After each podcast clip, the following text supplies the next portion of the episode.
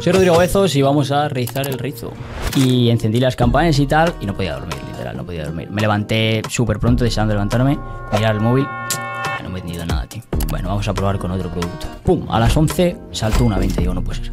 He vendido algo de verdad yo, ¿sabes? Me registré ahí en, un doble grado de marketing, dirección comercial y no, y, y no sé qué cojones. Y ahí era, necesito ganar el suficiente dinero como para justificarle a mis padres que voy a dejar la universidad. Y cuando dejé la universidad fue un bajón. Volví un poquito al drop porque ahí siempre lo he dejado de vuelta, digamos.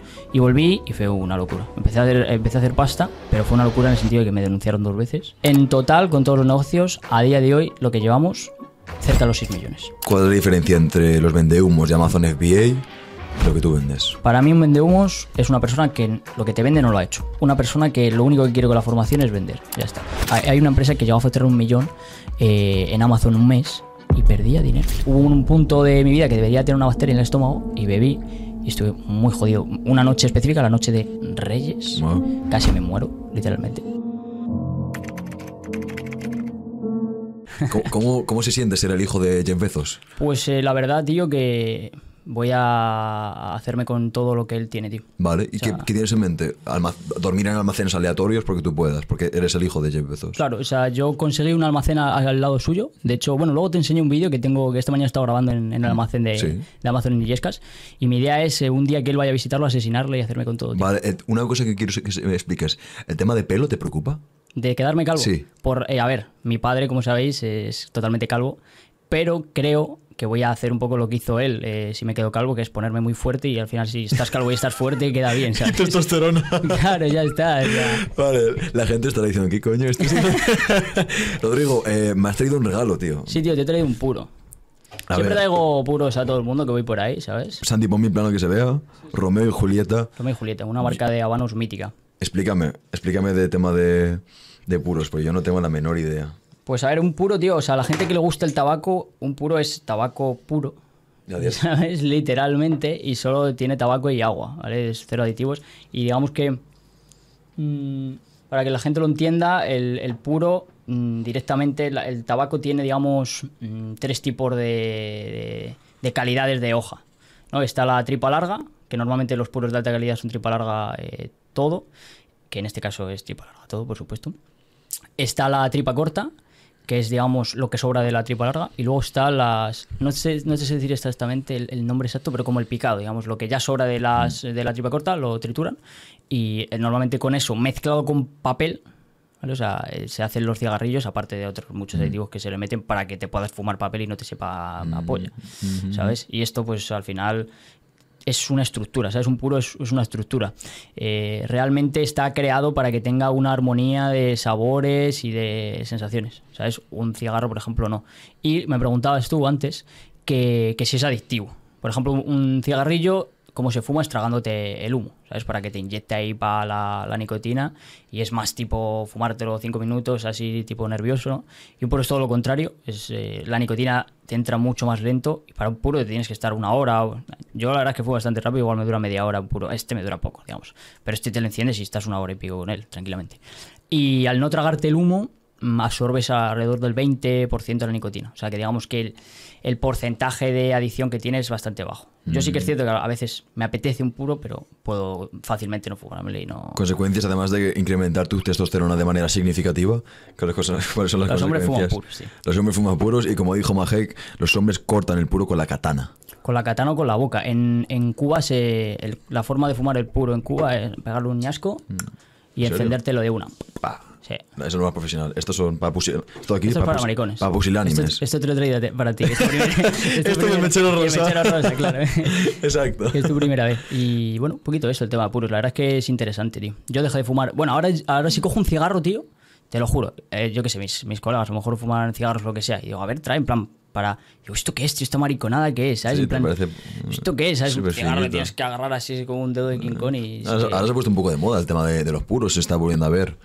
No, Sí. sé, no sé en gran parte por Andrew Tate, no sé muy bien. Seguro, sí, 100%. Pero Yo no gente- estoy muy al día tam- tampoco de gente de redes sociales, pero sí que sí que hay gente que fuma por, yo qué sé, hacerte la foto, ¿sabes? Mm. Yo fumo puro, un puro al día normalmente me suelo fumar. Un puro al día. Normalmente me suelo fumar. ¿Cómo tienes los pulmones? Aparte de, aparte de black.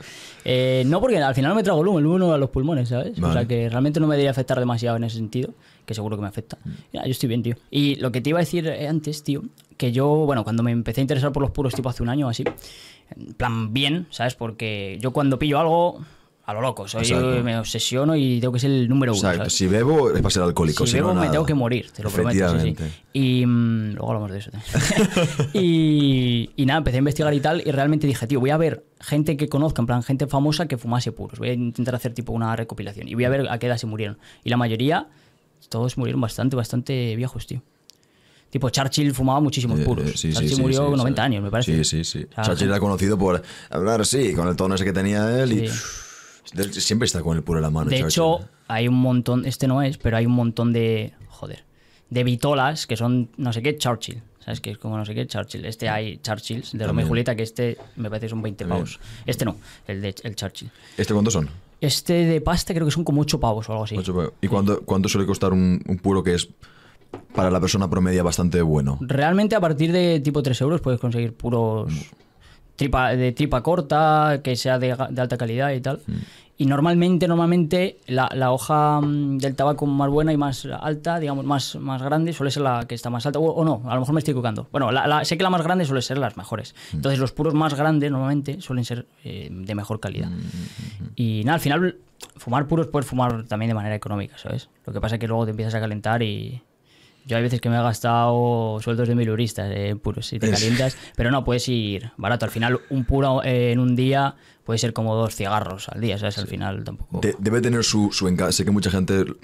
El, el uso es el de, pues, de celebrar y ya está. ¿no? Claro, lo Pues, típico, Nochevieja. Tienes un buen día o incluso cierras un buen trato, cualquier cosa, un evento que para ti sea relevante. Mira, a mí lo que me pasaba es que justo, perdona que te corte, dices eso, yo cuando empecé a fumar puros, para celebrar, todos los días tenía algo que celebrar, tío. Hostia, hoy no sé qué, hostia, hoy no sé cuánto. Digo, tío, ya déjalo, déjalo de celebrar porque Déjalo siempre, de- siempre encuentras algo que celebrar. Yo por lo menos. Bueno, vamos a hacer lo siguiente. La gente estará flipando y que quizás esto lo cojamos y nos vamos en un fragmento aparte. Sí, sí, Vale. esto, esto es un mundo, tío. Em, para que la gente te entienda, para que la gente te escuche, porque vamos a hablar de cosas de negocios y con negocios no es tanto como filosofía o espiritualidad. La gente dice, a ver, ¿por qué debería escucharte a ti? Mm. Es la pregunta. Entonces cuéntame cuál es tu historia, qué es lo relevante sobre ti que la gente deba entender. Lo de tus padres es brutal, la historia de tus padres. Em, cuenta esto, ¿cuál es tu historia? ¿Qué quieres, la versión extendida o...? ¿Cuál- Quiero saber cuál es tu historia. Vale, tío. No Yo, eh, eh, digamos, mis padres se, se juntaron bastante mayores y, y bueno, se, se juntaron tipo a los 35 años, 30 y pico, entonces eh, yo nací más o menos cuando mis padres tuvieran 35, ¿vale? Mi madre a lo mejor tenía un poquito más, 36, 37, mi, mi padre es mayor. Eh, y por ahí nací yo, yo de manera innata, yo dice lo de emprendedor, se nace, yo lo nací, o sea, yo como que siempre he sido ten- distinto, o sea, yo no puedo hacer lo que hace todo el mundo, imposible. De hecho, odio que me manden. Da igual que me manden algo bueno, o sea, en mi casa nadie me puede decir, es que no, no soporto que me digan lo que tengo que hacer, ¿sabes? Eh, y ¿Y por qué es- crees que es? ¿Qué, qué es lo que te molesta? no lo sé, tío. Yo creo que me viene de. Creo que es estos traumas de la infancia, ¿sabes? Realmente. Porque mi madre, por ejemplo, se, se enfadaba muchísimo conmigo el tema de colegio, de suspender, aprobar. Y como que siempre. No me ha gustado que me mandasen. No, no sé exactamente decirte, ¿sabes? Pero he sido muy, muy, muy rebelde. Pero por naturaleza, de siempre, ¿sabes? Y, y siempre yo creo que de manera interna también, que esto lo dicen muchos empresarios, y no lo tomo como algo malo, ¿sabes? En plan, me da igual. La vida mía no es dura, ni mucho menos al final, yo creo que es también bastante normal. Y quien diga, quien diga que su vida es dura, creo que es débil, porque al final dar cosas que son duras te hacen fuerte y vienen bien. Em, eh, ¿qué, te está diciendo? Pues eso, que, estos traumas o estas cosas eh, siempre me han, el que me hayan regañado, el que yo me haya podido sentir inferior a lo mejor de pequeño en, estos temas, creo que te, me puede haber hecho sentir, digamos, eh, o, con necesidad de demostrar constantemente lo bueno que soy haciendo todo también, ¿sabes? Entonces nunca... permito que tampoco me mi padre, por ejemplo, me dice, haz esto y esto, y digo, no permito que me des consejos, ¿sabes? Yo estoy aquí, no, como que Consi- tengo esa- ¿Consideras que tu padre es inferior a ti? En algunos casos sí, En- o sea, en algunas cosas sí, inferior. Mm, Bueno, directamente podemos decir que sí en algunas cosas. O sea, quiero decir, ¿cómo te va a enseñar un panadero a, eh, yo que sé, a manejar un yate? ¿Me enseñas a hacer pan? Oye, explícame cómo se hace pan, te voy a escuchar. Pero también me viene porque la gente cercana, no, al final tienes más confianza. Entonces, eh, tengo la, la, la, digamos, la cuerda más, más floja y a la mínima sí que salto bastante, la verdad. Entonces, yendo por ahí, pues eso. Eh, yo siempre he sido muy rebelde y sobre los, mm, ponte 6, 7 años, mis padres se endeudaron para montar un- una empresa. ¿Vale? Una empresa que, una reforma muy grande, un edificio destruido, una reforma, que ya te he comentado qué es la empresa, no lo diré porque es muy fácil de saber qué empresa es, ¿vale? Em, y reformar un edificio, pues 2, 3 millones de euros, al final se tuvieron que endeudar, eh, mi, mi tío más de lo mismo, son eh, ellos tres. ¿Era familia, eh, ¿Vienes de familia originalmente adinerada? o- No, o no, no, ellos eh, han, siempre han trabajado. Cogieron una, una- trabajadores, una deuda muy grande. Claro, hipotecaron la casa y todo. Eh, mi padre siempre trabajó. Mi padre a los 17 años se murió ya su, su padre, mi abuelo, que es como mi máximo referente en la vida. No sé por qué, ¿sabes? No, no, no sé exactamente por qué. Eh, se murió a los 35 años en la montaña de un infarto y siempre tenía como un superhéroe. Y es como que todo lo que hago siempre se lo dedico. Eso lo, lo digo con una cosa que luego te enseñé. Bueno, luego te digo una cosa. Que te iba a decir una, una cosa secreta que no te la puedo decir. Luego te la, luego te cuento. ¿Es, es muy personal o.? No, o es una, es una cosa que voy a sacar dentro de poco. Ah, maravilloso. Entonces, luego si quieres te lo cuento. Vale. Eh, y bueno, que, que siempre le he tenido ahí presente y nunca le he conocido. Es un poco extraño, la verdad.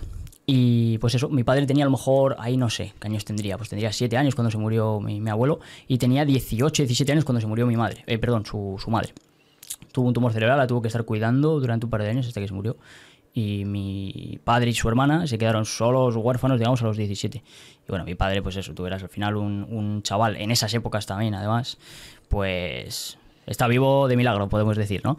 Y nada, pues con el tiempo ha ido, ha ido escalando, eh, se endeudaron, lo que te digo, empezaron a montar el negocio. Mi madre viene de una mujer de pueblo de toda la vida, no tener agua, de lavar en el río. A mí eso- yo siempre estoy muy conectado con la naturaleza también por parte de mi madre. Eh, y, y nada, pues ella también se fue a la ciudad después, se puso a trabajar, como cualquier persona, y decidieron perseguir este, este sueño, ¿no? Al final, que yo muchas veces pienso, tío, a mí me han cortado mucho los años, nunca, nunca me han apoyado, ¿vale? Y pienso, joder, vosotros habéis hecho esto y no me apoyáis a mí, que también estoy haciendo un poco lo mismo, ¿no? Digamos, entre comillas. Aunque yo a otro nivel y de otra manera, porque al final cada época no, es difícil que tengan la misma mentalidad que yo al final. Em, siempre me, me ha extrañado, ¿no? Pero bueno.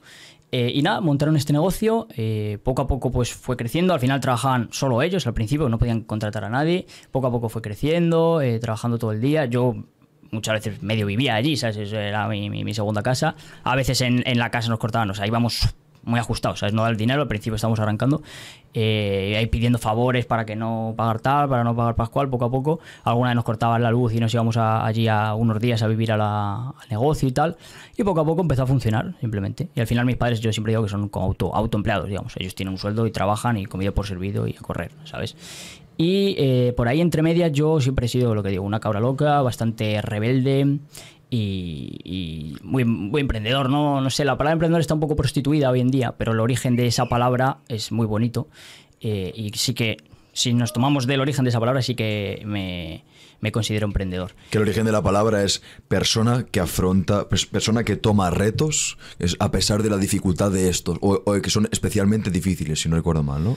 Tiene muchos significados. La palabra empresario, eh, en los empresarios en la antigua Roma o, o cosas así, pues eran los constructores, los denominados constructores. Eh, la palabra empresario viene, aquí Jesús Huerta Soto me va a matar, viene del, del latín imprendu, prensu, pienso, no sé exactamente, ¿vale? No tengo ni puta idea. Pero que es como hacer, el que hace. Tengo aquí en la RAE, emprendedor, que emprende con resolución acciones o empresas innovadoras. Claro, el Y emprendedor después- piensa y hace. Efectivamente. No solo piensa, que hay muchos que se quedan ahí. que se quedan en el pensamiento. Se quedan en comprar el curso y después no lo hacen nada. Eso es. Vale, entonces, pues sigues. Familia, pasa esto. Tú eres un tío, me imagino que en clase no eras tú de de 10, ¿verdad? No? Clase era de ceros, cabrón. Ya, ya no pasa nada. Yo en clase era la- el, el número uno liante. De hecho, dentro de poco tengo que ir a dar una charla al instituto al que, al que iba yo.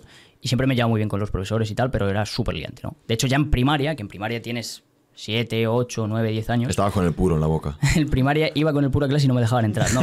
En primaria literalmente llegaba, yo me acuerdo, yo y un colega, eh, Moris, que eso, eh, si lo ve un saludo, eh, llegamos, no nos dejaban entrar ya llegando. En plan, antes de empezar el, el- el instituto nos dejaban, no, no, no podéis entrar.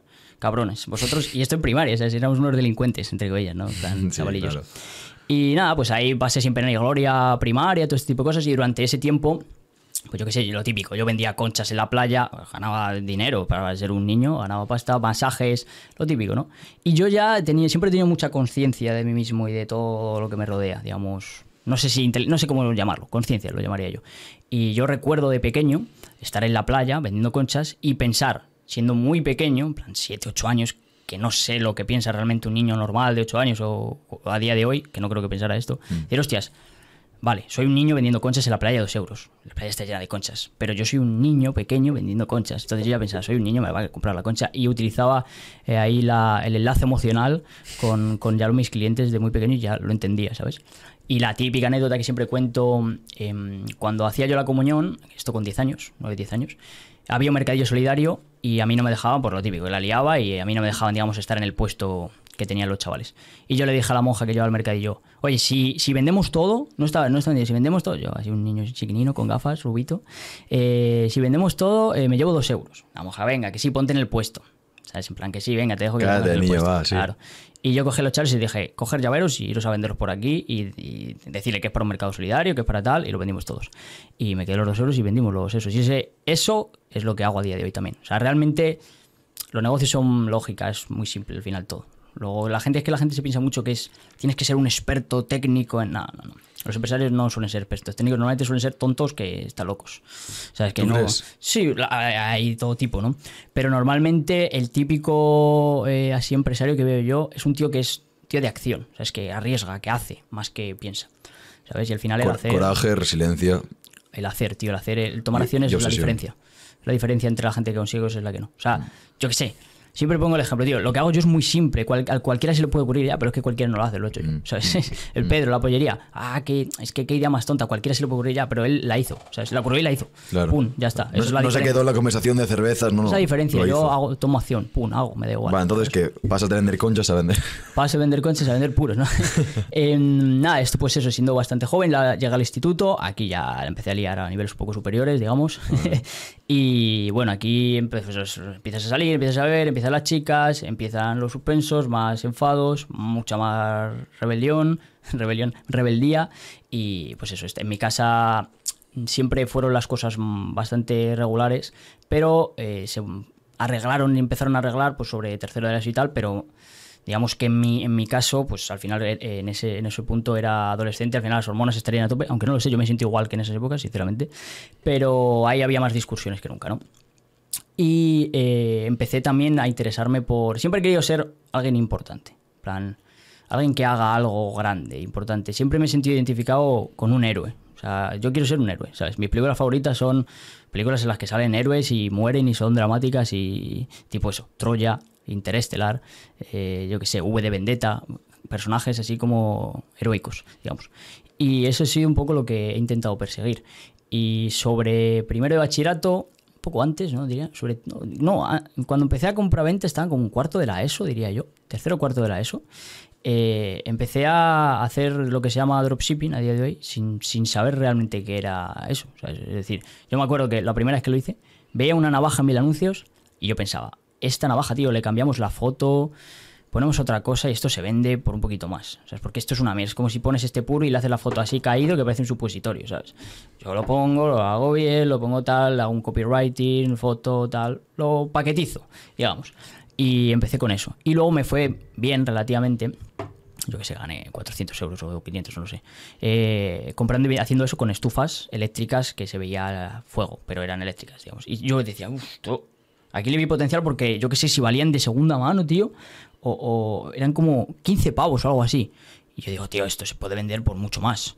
Y pillé una buena racha y vendí unas cuantas. Y diré, ah, eso era un poco ilegal, digamos, porque se lo enviaba directamente el tío a este, al este, yo ponía fotos de internet. Sánchez no se ve el podcast, eh. Cuidado con lo que dices.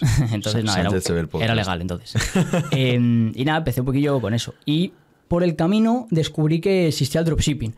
Entonces dije, bueno, bueno, esto es lo mío, esto es mi negocio, ¿sabes? Es como, yo llevo haciendo esto ya mucho tiempo y... ¿Cómo te enteraste era un anuncio de estos de Google Ads? Sí, tío, eh, me enteré por... Al final, fíjate, eh, eh, era, me compré un curso de mierda Y siempre digo, me compré un curso de putísima mierda asqueroso que si hubiera sido uno bueno, seguro que hubiera hecho muchísimo dinero en esa época, 100%. Además es que era una época muy buena.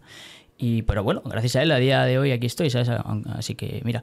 Y efectivamente descubrí a través de un anuncio, un vídeo o algo así, me enteré.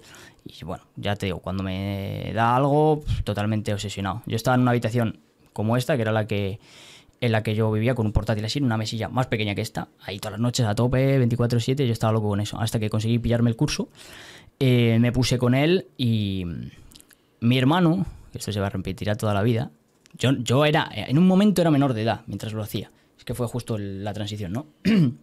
y mi hermano metía ahí su tarjeta de crédito, su cuenta para poder abrirla, y claro, cuando hice el curso me enteré de que necesitamos algo de pasta para Facebook Ads, ¿sabes? Para hacer publicidad, ¿no? Y, mi hermano, tío, le, daba rabia gastarse 20 pavos en publicidad.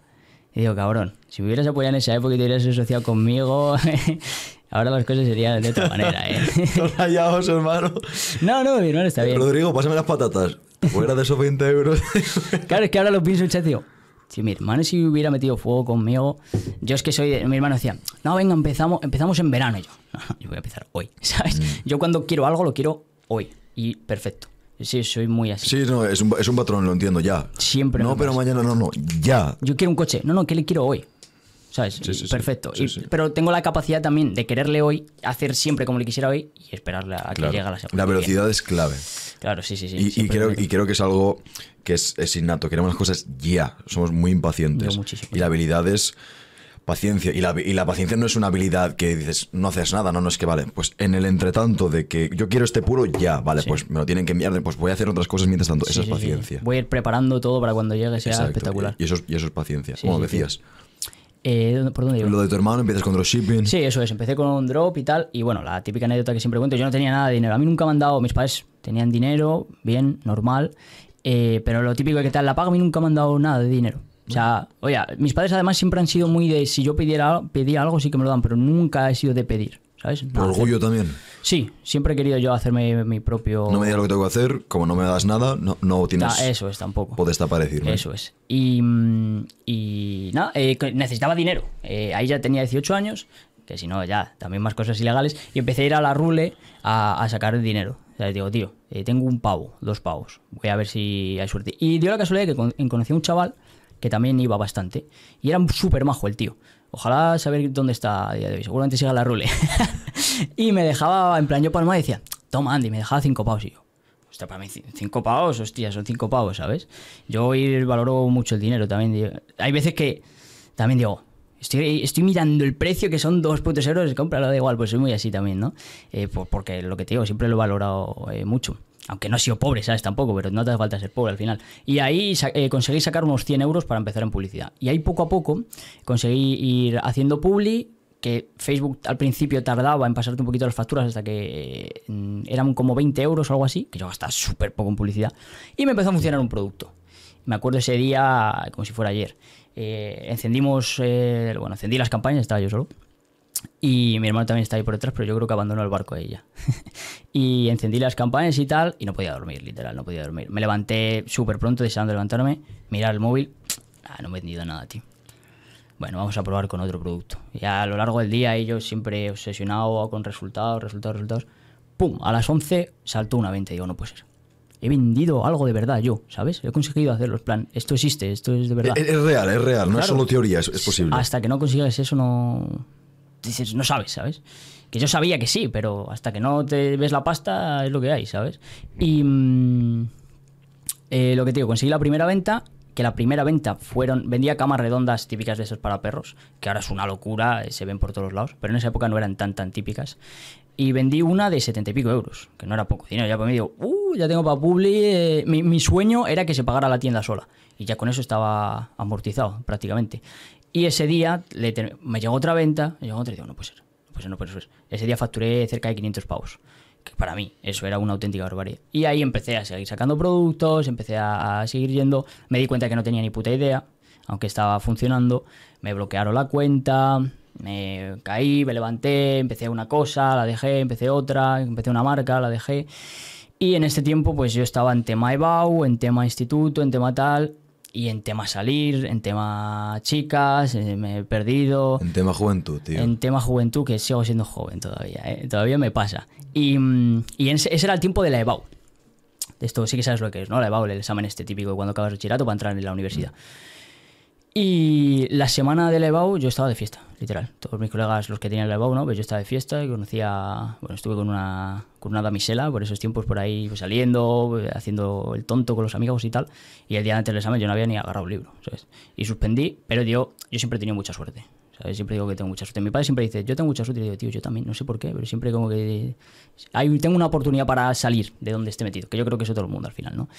Y este año, como fue el año del COVID, pues repetían. Yo ahí estaba haciendo pasta ya. Repetían la EBAU en septiembre. Que eso yo creo que no ha pasado nunca, no lo sé. Y me puse con ello, me puse a estudiar y aprobé. De hecho, creo que saqué un 7 de media en la EBAU. Que tampoco hice gran cosa, bueno, pero, pero me funcionó. Y mis padres eran universidad. Y yo, bueno, pues vamos a la universidad, cabrón. Vamos a donde sea que yo ahí en esa época tenía novia. Bueno, tengo novia, ¿qué cojones? tenía novia. Eh, estaba, estaba con mi novia ya. Eh, y yo digo, ¿dónde te vas tú? En plan, vámonos. A mí me, me suda la polla elegir la carrera. ¿Dónde te vas tú? Digo, aquí está uni. Esta, cabrón, 15.000 pavos al año la carrera. Y, y seleccionando la carrera casi digo, pilla esa. En plan, fue graciosísimo porque era aquí a Madrid y tal, en Villano. Sí, sí, pilla. ¿Y qué carreras hay? Eso suena bien, pilla esa. En plan, me- y me registré ahí en, en un doble grado de marketing, dirección comercial y no, sé- y, marque- y no sé qué cojones, una- un nombre súper largo, por la puta cara. Para justificar el precio.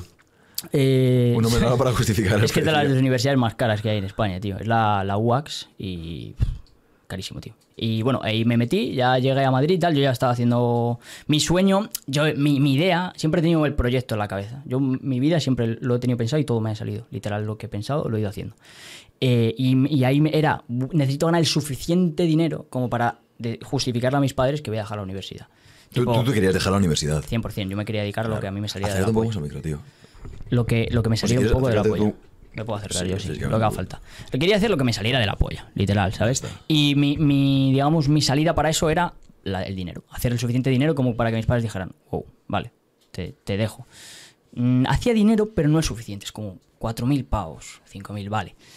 Sí, pero siempre había, habría un pero, ¿no? Ya, pero ten esto por si, ¿sabes? Y, y el primer año dije, bueno, me la voy a jugar, dejar la universidad. Mis padres me dejaron de hablar, literalmente. Mi madre me dejó de hablar varios, muchos meses. Esto lo ha hecho varias veces mi madre. Y mm, me dejó de hablar, me dejaron de pagar todo. Y yo me estaba pagando un piso y me empecé a pagar allí una oficina también y empecé a montármelo. Cuando, cuando estaba ganando. Esto era con dropshipping aún. Hacía drop y ganaba a lo mejor, depende, pero a lo mejor yo, yo podía vivir de ello. A lo mejor ¿Cuánto ganaba? 2.000, 2.000 al mes. 2.000 de beneficio, 1.000 de beneficio. Vale. Yo antes había hecho otra vez dropshipping con un socio y me- no había ido muy bien. Y aquí me empezó a ir mejor también con drop. O sea, estaba un poquito más estable porque el dropshipping es muy inestable. Y lo empecé a estabilizar. Y también a la par, que esto fue la clave, empecé... Yo siempre me he visto como muy capaz de decir, joder, este negocio está haciendo esto, pero le veo gran oportunidad para hacer esto otro, ¿sabes? Y empecé a, a- a trabajar con negocios también, a reunirme, lo que te he comentado antes. Y muy joven me, me reunía con empresas, mm, marketing digital, desarrollo de negocio, función empresarial. Y, y ahí también me empezaba con eso, Luego en ese proceso me empezó a ir bien. También cuando dejé la universidad, es que va todo como muy alineado. Y, y cuando dejé la universidad fue un bajón. O sea, ahí lo pasé bastante mal. De hecho, me levantaba, no me levantaba a las 5, pero me acostaba a las 5 y me levantaba tardísimo, en plan. Y no trabajaba mucho, estaba como totalmente desganado. Y, y bueno, eh, volví un poquito al drop porque ahí siempre lo he dejado y he vuelto, digamos. Y volví y fue una locura. Empecé a hacer, empecé a hacer pasta, pero fue una locura en el sentido de que me denunciaron dos veces. ¿Por qué? Eh, al final en, en Drop hay muchas tiendas que no envían los pedidos, por ejemplo. O no es culpa de la tienda, a lo mejor el chino, que es el proveedor, pues no lo envía. Y yo resulta que dos pedidos que había enviado precisamente, que, que estaba todo bien, me denunciaron. Y uno fue porque la mujer le había cogido el pedido y se lo había guardado. Y el tío me dijo, ay, perdón, y yo, ya cabrón, es que me ha llamado la Policía Nacional, ¿sabes? Y Yo tengo 18 años, estaba totalmente acojonado. Y a la par que esto, me banearon, me cerraron eh, una... ¿Cómo se dice? Una plataforma de pago, digamos. ¿Cuál? No, puedo- no voy a decir Vale, vale, no porque tengo líos con Vale, ellos. vale, no pasa nada. luego, luego te la cuento. Sí, sí. Y, y me bloquearon esa puta cuenta. Además, justo fue todo a la vez. Y era, o sea, la, era la principal, me imagino, de pago, ¿no? Sí. De, de cobros para ti, hostia. Sí, o sea, era jodido y había dinero ahí, o sea, había bastante dinero ahí. ¿Qué pasó? Que le notificaron, me cerraron permanentemente la cuenta. Bueno, me decían, pues devuélveme el dinero. No, no, no el dinero cuando esa, cuando te cierran de manera permanente eso, eh, no te vuelve el dinero hasta pasado medio año, seis meses. Eso es lo primero. Lo segundo, me notificaron a todos los clientes que habían hecho pago, que habían cerrado la cuenta y podían pedir un reembolso. Hostia. Pedidos que yo ya había enviado. Esa cuenta no solo se quedó en cero, sino que se quedó en menos 3.000 prácticamente. Entonces yo debía 3.000 pavos, ¿sabes? Eh, y fue un bajón absoluto. Y empecé, en ese par ya, iba haciendo esto que te digo a empresas que me empezó a ir bien.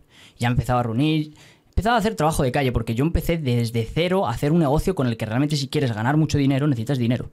Pero vendiendo servicios no necesitas dinero. Entonces ahí me empezó a ir bien de verdad, porque yo ganaba 3K, me quedaba 3K, ¿sabes? Y ahí podía ir, ta, ta, ta, haciéndome yo lo mío. Yo siempre buscaba el pelotazo, ¿sabes? Y con eso me di cuenta de que era más posible llegar, llegar lejos y me empecé a, madurar ya con todas estas cosas que me fueron pasando. Y a la par también conocí a Amazon, porque estaba en el mundillo del comercio electrónico hace tiempo, y me metí con Amazon, ya teniendo algo de pasta, digamos. Me metí con 5.000 pavos en Amazon, compré un producto, una bañera plegable para bebé, la más vendida de Amazon, perdí 5.000 pavos. Y Todo esto quiere matizar. 18 años.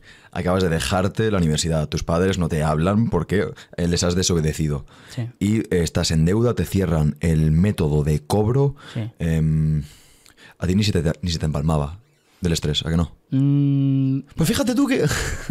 La verdad es que siempre he sido que me sudaba un poco toda la polla, ¿sabes? Pero, hostia, yo- lo, lo peor no fue lo del método de pago, ¿eh? Lo peor fue lo de que me llamaban la policía. Sí, te asustó mucho lo de la policía. Joder, me acojoné muchísimo, eh, cabrón. A día de hoy me llama la policía. Pásala, que es el, es el comisario. O sea, se le conozco ya. No, pero que en esa época, hostia, me acojonó bastante eso, tío. Pues yo qué sé. Yo Claro. siempre me pongo lo peor y digo, hostia, voy a ir a la cárcel, ¿sabes? Sí, claro. Y, mm, y sí, fue jodido. O sea, yo siempre he tenido bastante estrés. Siempre digo, tío, la gente se piensa que. Mucha gente sí que cogiera mi vida, igual no era tan divertida mi vida. De hecho, se lo venía diciendo a mi madre, digo, hostias. Hay días que su puta madre para que lo aguante esto. El dinero trae problemas. Directamente proporcional. La responsabilidad que tienes es directamente proporcional al, di- al dinero que ganas. Luego te la puede sudar más o menos la polla esa responsabilidad, ¿sabes? Pero, pero sí. Y bueno, como me, fue bien en de desarrollo de negocio, ya dejé un poco atrás el tema del drop, que luego lo he vuelto a hacer. Pero mm, lo dejé un poco atrás y utilicé ese dinero para Amazon. Lo que te digo, saltaba de un negocio a otro, ¿sabes? Que eso no, no, no lo considero correcto. Y me fue muy bien, ¿no? Top ventas en Amazon, pero perdí todo el dinero. Y me di cuenta de que necesitas mucha mercancía para funcionar muy bien en Amazon. Y me di cuenta con los negocios, digo, joder, hay muchos negocios que tienen mucha mercancía. ¿Por qué no hago esto mismo que estoy haciendo de desarrollo de negocio con los negocios? Entonces, junto, me encanta Amazon, me encanta el comercio, me encanta esto, joder, lo voy a juntar. Va. Y Ahí, vale, está, perfecto. está un poco abajo el micro, ¿no, Santi? Voy a hacer así para que aquí va a haber un corte. A ver, es Lo que me- si lo que no- me digas. Exacto, si no es que está como. Está, está bien para el tema del audio, pero si no, temo que se va. Te va a tapar el rostro, ¿sabes? Ah, vale, vale, sí, sí. Si sí. no- y si, si puedes hablar un poquito más. Alto. A gente que es tranquilo, ¿eh? Si tu tono natural, si tu, no- si tu tono natural es así tranquilo, guay. O sea, no quiero que te fuerces una hora hablando, no te Me rayes. cago en dinero, empiezo a botear. Vale, vale. Eh, ¿Por dónde? Vale, tema de Amazon. Que Amazon necesitas muchísima mercancía. Eh, lo empalmé con el otro negocio que estaba haciendo, ¿vale? Que es ya desarrollo de negocios y me, me cuadraba perfecto. Y digo, tío, la típica idea que dices, "Uh, esto pinta muy bien. Y empecé a hacerlo. Empecé a llevar negocios que tenían mucha mercancía a Amazon. Y en principio les cobraba. Porque al final a ti te puede parecer que cobrarle 5.000, 6.000 pavos a un negocio para llevarlo a Amazon está muy bien. Pero cuando ese negocio en seis meses ha facturado un millón de euros, dices, esto está bien, pero si me hubiera asociado y ido, ido a comisión un 5%, un tal, hubiera estado mucho mejor. Y eh, para ellos es un buen buen. Claro, mucho mejor. Lo que pasa es que tú dile a ese negocio que ya está facturando un millón de euros que quieres un porcentaje. Y ya es poco más complicado, sobre todo ese negocio, que el, el tío era un figura. Y, y dije, joder, voy a hacer esto, pero claro, a un negocio que no tiene nada de- en Amazon desde cero, decir, oye, te voy a cobrar esto, te voy a cobrar un setup, ¿vale? Por el trabajo, pero vamos a ir al 5% de comisión por las ventas durante dos años, por ejemplo. Eh, ¿Esto qué va a, cons- a conseguir? Yo te voy a construir el negocio y además te lo voy a escalar. Y automáticamente el dinero ese que te voy a meter de más, que te voy a escalar como si fuera mi propio negocio, va a pagar automáticamente esa comisión mía, ¿no? Siempre se me ha dado muy bien vender porque vender al final es transmitir la verdad y a mí transmitir la verdad cuando es verdad es muy sencillo. Para ti, para ti, ¿qué es una venta? Porque en función de la definición de cada persona, está muy bien. Por ejemplo, yo, estoy, yo soy comercial, yo estoy en ventas. Yo digo, vender es ayudar a una persona a tomar una decisión para que se ayude a sí misma. Eso se, baja sobre la- eh, se basa sobre la premisa de que mi producto o servicio te va a ayudar. Sí, básicamente. Pues eh, si tú no confías en tu producto, ya lo sabes, es muy difícil vender Claro. porque en el tono se refleja. Claro, a mí se me da muy bien porque tú imagínate la emoción que tenía yo dentro, se lo explicaba Era como, tata, es que esto es, es-". O sea, que me lo quería tanto que, joder, eso se lo transmites a lo que dices tú a la otra persona. Y era muy fácil, es mucho más sencillo cerrar, eh, digamos, un 5% cuando no hay nada de dinero, ¿sabes? Bueno, 5%, pues tienes razón con lo que estás diciendo. Si lo escalas, al final tú te estás pagando a ti mismo, ¿no? Y salió bastante bien con un negocio. Al final, un negocio, si tiene mucha mercancía, facturar mucho es fácil. ¿Tú cuánto, cuánto margen buscabas aquí, promedio? Eh, para quedarme con las empresas, Sí. al principio lo, lo hacía, que esto fue un error, en porcentaje de beneficio. Es decir, tú facturas un millón, pues del beneficio de ese millón yo me quedo un 30%. Mm. Por ejemplo, yo buscaba lo más alto posible, tipo un 50% Claro. eh, de beneficio, Claro. mitad mitad, digamos, o 40 o cosas así. Pero claro, aquí entran muchas variables y puedes tener muchos problemas, porque calcular el beneficio exacto puede ser complicado y mm, un mes puede ser un beneficio, otro mes puede ser otro, entonces es mucho más sencillo sobre la facturación, que siempre va a ser estable, digamos. La Un facturación 5%, bruta. Claro, un 5% sobre la facturación de Amazon, que depende del beneficio, suele ser también, pues por ejemplo, si una, eh, una empresa tiene un margen de un 20% de beneficio, pues sería lo mismo llevarte esa mitad de ese 20 que llevarte un 5 sobre la facturación. O sea que normalmente suele ser parecido, pero es más fácil de calcular sobre la facturación, ¿vale? Y claro, al final lo que te digo, con un negocio que tiene acceso a mucha mercancía es muy fácil eh, hacerle funcionar, ¿vale? Y sobre todo ya sabiendo, por supuesto, cómo funciona. Eh, y al final conseguí hacer funcionar bastantes negocios, empecé a, a encarrilarlo, empecé a meterme mucho trabajo y hasta hoy, o sea, quiero decir, esto no es de hace tanto tiempo, ¿sabes? Lo que pasa que es lo que te he dicho antes, yo cuando cojo algo y he sido el primero en hacer esto, o sea, cuando yo empecé, bueno, el otro día, ayer, eh, hoy es Hoy es 7, Hoy sábado. es sábado. Ayer cerré de broma 6.000 euros con un alumno.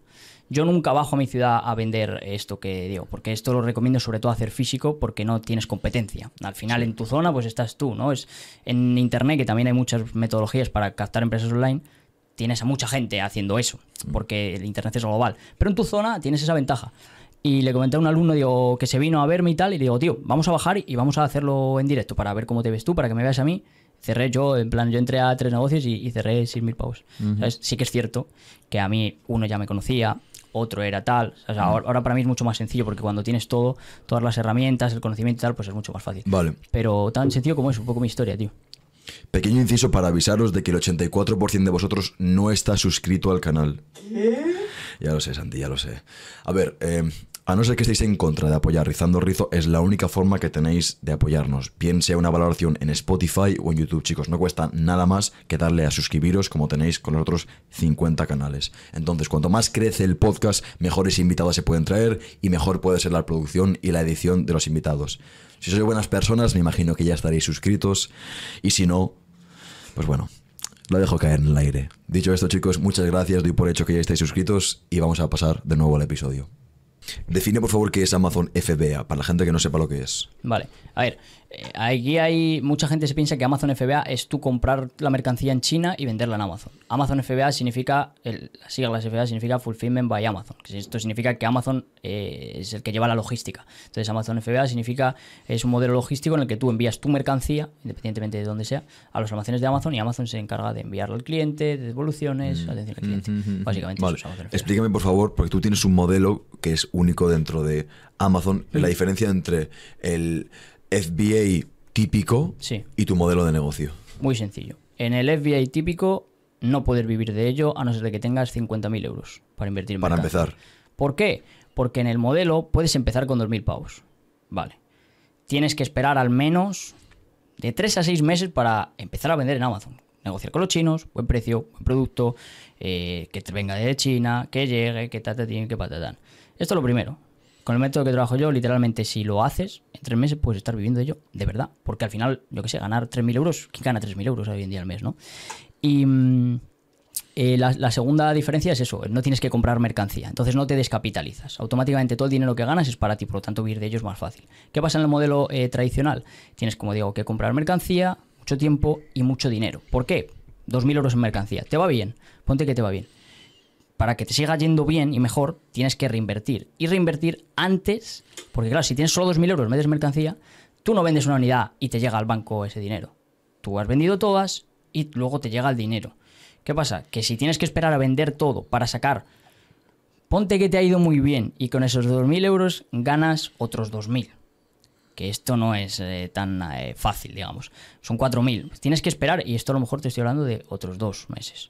Y otra vez otros tres. ¿Sabes? Es mucho tiempo para vivir de ello haciendo esto, eh, digamos, reinvirtiendo y tal, puedes eh, tardar perfectamente un año para poder vivir de ello. Mm. ¿Qué, qué digo yo vivir de ello? Pues pagarte el alquiler, hacer la compra, vivir, digamos, eh, poder vivir del En negocio. no- España, 2.000 euros al mes. En España. 2.000 euros al mes, 1.000 euros al mes, 3.000 euros al mes, lo que sea. Eh, con mi negocio, literalmente eh, tienes, digamos, la ventaja de que vendes productos, porque al final tu trabajo va a ser hacer que los productos vendan. Eh, tú cobras como si fuera un servicio, otra ventaja, además también a nivel fiscal, y además, aparte de cobrar por el servicio, te llevas una comisión por ese negocio que vende productos. Entonces, digamos que tienes un recurrente y cobras por un servicio. Eh, y además vas a hacer como puede ser mi caso de los negocios que, eh, que cerré ayer, que un negocio tradicional salte, o sea, encima vas a ayudar y es algo que sirve, no es como de dropshipping que tienes que estar casi engañando a la gente para que te compre. Digamos que se vende solo. O sea, tú sales por ahí y muchísimas empresas saben lo que hay a día de hoy si quieren digitalizar. ¿no? Entonces eh, es mucho más simple y mucho más efectivo a nivel, sobre todo monetario, porque no es tan sexy, pero te da dinero neto. Pero funciona. Lo sexy es el dinero, ¿no? Te da, claro, es que la gente. No, es que claro, voy a tener mi propia marca, está guapísimo. Yo no, tío, yo me he bajado al barrio, una papelería de barrio, la he metido por 1500 pavos, la voy a hacer esto. Esto no es tan sexy, pero al final, ¿qué cojones importa? ¿Sabes? Eh, No, es que el- una de las consecuencias de que se haya romantizado el emprendimiento es eso, es el tema de, a ver, qué modelo de negocio. Quizás es lo más simple lo que funcione. Sí. Siempre en lo sencillo. Yo ¿no? vendo estiércol y me va muy bien, ¿sabes? Al final, dinero. No es lo mismo simple que sencillo. No, son, no, cosas, no. son cosas muy No, distintas. porque al final, para mí, a lo mejor ahora, lo que te dije, un tío que acaba de empezar no se va a bajar a la calle y va a hacer 6.000 pavos. 100%. No se va a bajar. Cuando lleve 6 meses haciéndolo, posiblemente le sea fácil. Para mí hay muchas cosas que son muy fáciles. Para cuando empiezas es simple. A ver, ¿quién no lo entiende? Tú vas, cierras un negocio en Amazon, le cobras un 5%, se lo montas. Simple. Claro. Pero fácil, mm, ahí de momento. Claro, porque tú haces de intermediario. Eso es, Tú vas, Oye, Paqui, mira, em, que tú tienes papelerías, aquí están las 10 abuelas de turno, los 10 nietos que compran aquí, em, pero tú puedes estar haciendo esto aproximadamente si yo te llevara todo esto online. Ay, cariño, pero si yo no sé eso, no, no estoy yo, tranquila. Pero, pero yo no tengo dinero para pagarte, no te preocupes. De lo que factures yo me llevo algo. Si, si- tú, si tú no ganas, yo no gano. Es una, una versión, ¿vale? Entonces, para que la gente lo vaya entendiendo. Entonces, tú haces de intermediario. Eso es, al final eres un intermediario. En, to- en todo- todos los negocios eres un intermediario. Ya me, me hace Ah, has inventado la rueda. Eres un intermediario. Ya, y gilipollas, y lo que haces tú también. Todo el mundo cuando hace un negocio es intermediario en algo, siempre. Sí. Eh, De hecho, el dinero es por ser un intermediario. El dinero, la función empresarial, que es lo que se hace dinero, es yo tengo esto, en mi casa hay mucho, tú no tienes nada y yo te lo vendo. Soy un Mm. intermediario también, entre esto y tú, ¿sabes? A ver, tú con esto, a ver, coméntame, ¿es- ¿eres tú solo o es una empresa de esto lo que tú tienes? No, es un negocio. Es un negocio, vale. Em, a esto a la gente le encanta. ¿Cuánto factura este negocio? Factura. Vale, esto puede ser muy sexy también, pero te lo voy a explicar. ¿Qué pasa? Es muy fácil facturar mucho. ¿Por qué? Muchos negocios que tienen mucha mercancía. Esos negocios facturan. Luego tienen un margen y luego estás tú. ¿Qué pasa? Lo que te llega a ti es limpio. Pero lo que ellos facturan, lo que te llega a ti, tampoco tiene nada que ver. ¿Cuánto facturan tus clientes en total gracias a ti? Eso quiero saber yo primero. En total, con todos los negocios, a día de hoy, lo que llevamos, cerca de los 6 millones. Al año. Cerca de los 6 millones en total con el tiempo que llevo, que son unos dos años. Vale. En total hay empresas que facturan las que más unos 2 millones, luego varias de medio millón que son bastante sencillas, un millón. Pero facturar un millón, medio millón en Amazon es fácil. Depende para la empresa, por supuesto, pero solo tienes que tener la mercancía como para facturar ese millón. ¿Y cuánto factura tu empresa? Mi empresa al año de facturación, la que hace gestión de esas otras empresas, puede estar cerca del medio millón. ¿Y eso, cu- cuál es el margen de beneficio en ese modelo de negocio que tú tienes? Aprox. Para mí no es el 100%, pero si estuviera yo solo sería el 100%. Sería el 100%. Mm, Total te puedo decir que 80%. Más o menos. ¿Cómo te sientes? Hemos hablado de tu historia antes. Normal. Cuando ese chaval que le llama a la policía... Me siento, tío, eh, que eh, quería, yo quería ser multimillonario a los 18 años. Siempre digo, tío, tío, me falla a mí mismo, ¿sabes? Tengo que, que darle más, ¿sabes? Esto no es nada, tío. Esto no, no Kylie es Jenner, tío. No es suficiente, tío. bi- Billionaire con productos de belleza y aquí... Claro, tío, o sea, yo soy súper... Hay veces que yo para mí pienso que no soy muy exigente conmigo mismo, conmigo mismo y que no trabajo suficiente, pero luego, si lo veo un poco desde fuera, digo, joder, cabrón, a ver, si miras a- al 99% de la gente es, es- es la hostia, ¿no? Pero claro, no soy el 99%, entonces supongo que por eso también he llegado hasta ahí. Mm, efectivamente. En fin, te sientes bien. Te sientes bien. Sí, tío, me siento bien y con ganas de hacer cosas y seguir adelante y ya está, tío. ¿Cómo, cómo es tu estructura de negocio? Muy por fácil. favor. Bueno, Tienes un departamento que se encarga de, de las analíticas, de los KPIs, otro que está, departamento de ventas que está llamando en frío. ¿Cómo lo haces? Eh, estoy yo, ¿vale? Estoy yo y luego tengo personas a las que formo yo. Esto para, digamos, las empresas, la gestión de empresas y poder seguir cogiendo empresas. Estoy yo, personas a las que formo yo y esas personas tienen personas que trabajan con ellos, que ya son freelancers, etcétera, ¿sabes? Entonces funciono, yo formo a este y este forma a este, ¿vale? Y puedo tener a lo mejor, eh, digamos, trabajando en lo que es gestión, unas seis. ¿Tienes Y- seis empleados? ¿O so- son...? es todo freelancer, Vale. porque es muchísimo mejor. Sí, sí, sin duda alguna lo Y mejor. para lo que quiero yo, mucho mejor, porque mm, es muy simple. O sea, digamos, es todo muy trabajo del día a día técnico de ABC. ¿Cómo se dice? Es muy en cadena, es algo que puede hacer cualquiera realmente. Muy automatizable. Eso es, y, y cualquier persona puede saber hacerlo. Las personas que más arriba, digamos, están, o sea, yo, a lo mejor alguien que sea de mi confianza, que esté gestionando y sea, digamos, también director de alguna otra persona, esa persona sí que tiene que tener a lo mejor más capacidad de desarrollo de negocio, de, de visualizar y tal. Pero lo demás es el día a día. Hacer envíos de Amazon, eh, abrir casos, eh, lanzar productos, o sea, cosas que son técnicas, digamos, Mm, ¿no? Y nada, luego para ventas, ahora mismo lo tengo parado porque literalmente tengo mucho trabajo y no escalo. Es que no escalo, podría hacer mucho más dinero, pero no lo hago porque no. Sobre eso vamos a hablar ahora. Porque no. No sé si no quiero, no sé si me conformo a veces. Ahora me estoy metiendo mucho más trabajo, por ejemplo, ahora voy a crecer. También voy a seguir creciendo en otras cosas, como por ejemplo la formación. Pero lo normal es, eh, digamos, publicidad o gente que me viene a mí, derivado a ventas simplemente, y luego ya de ventas a la estructura que te acabo de decir antes. Est- Estas personas a las que tienes, digamos, los sub, mini subdirectores, son gente que es completa, es decir, es como tú, pero me imagino menos competentes porque si, si no, pues... Bueno, ¿Le- eh, le darías yo el siempre- negocio? Mira, le- eh, el otro día una chica, creo que era Laura, una chica que tiene una- un negocio físico que vende productos, como, como todos, la mayoría, eh, me decía, claro, Rodrigo, pero yo a este no sé si... Este no, que es que este sabe más que yo. Plan, tú hazle caso a este, mí no me hagas caso, ¿sabes? Porque yo la, la parte técnica de Amazon sé, o sea, a ver, obviamente sé porque estoy todo el puto día muchas veces metido también, que no debería. O sea, yo trabajo más de lo que debería realmente, ¿sabes? ¿Por qué dices eso? ¿Que trabajo más de lo que debería? Sí. Porque yo creo que eso no, no soy... Mi negocio está en otro sitio, soy muy bueno haciendo otras cosas, ¿sabes? Es decir, no es que trabajes demasiado, sino que esa energía la estás canalizando erróneamente. En trabajo duro, digamos, en trabajo de verdad, trabajar de estar en el ordenador haciendo, mm, preparando cosas que, que... el, cos- la- que el coste de oportunidad es mayor. Claro, que lo podría estar haciendo cualquier otra persona. Claro, algo ¿sabes? delegable. Y me cuesta, delegar es lo más difícil Sí. me cuesta muchísimo. Pero muchas veces por ego. Por todo, tío. Porque es que muchas veces lo que te pasa es que quieres que esa persona sea como tú y no va a ser como tú. Tienes que dejarla que esa persona sea como sea y, y que como sea funcione. Y es muy difícil delegar, Mm. lo más, lo más difícil. Y me decía eso y lo que te digo, que yo de manera técnica no soy eh, bueno y no hace falta ser Pero bueno. es que es gente unilateral. Vale, este es mi tío de eh, técnico de páginas de Amazon. Este es el tío de las imágenes. Este es el tío del copywriting, ¿o cómo va?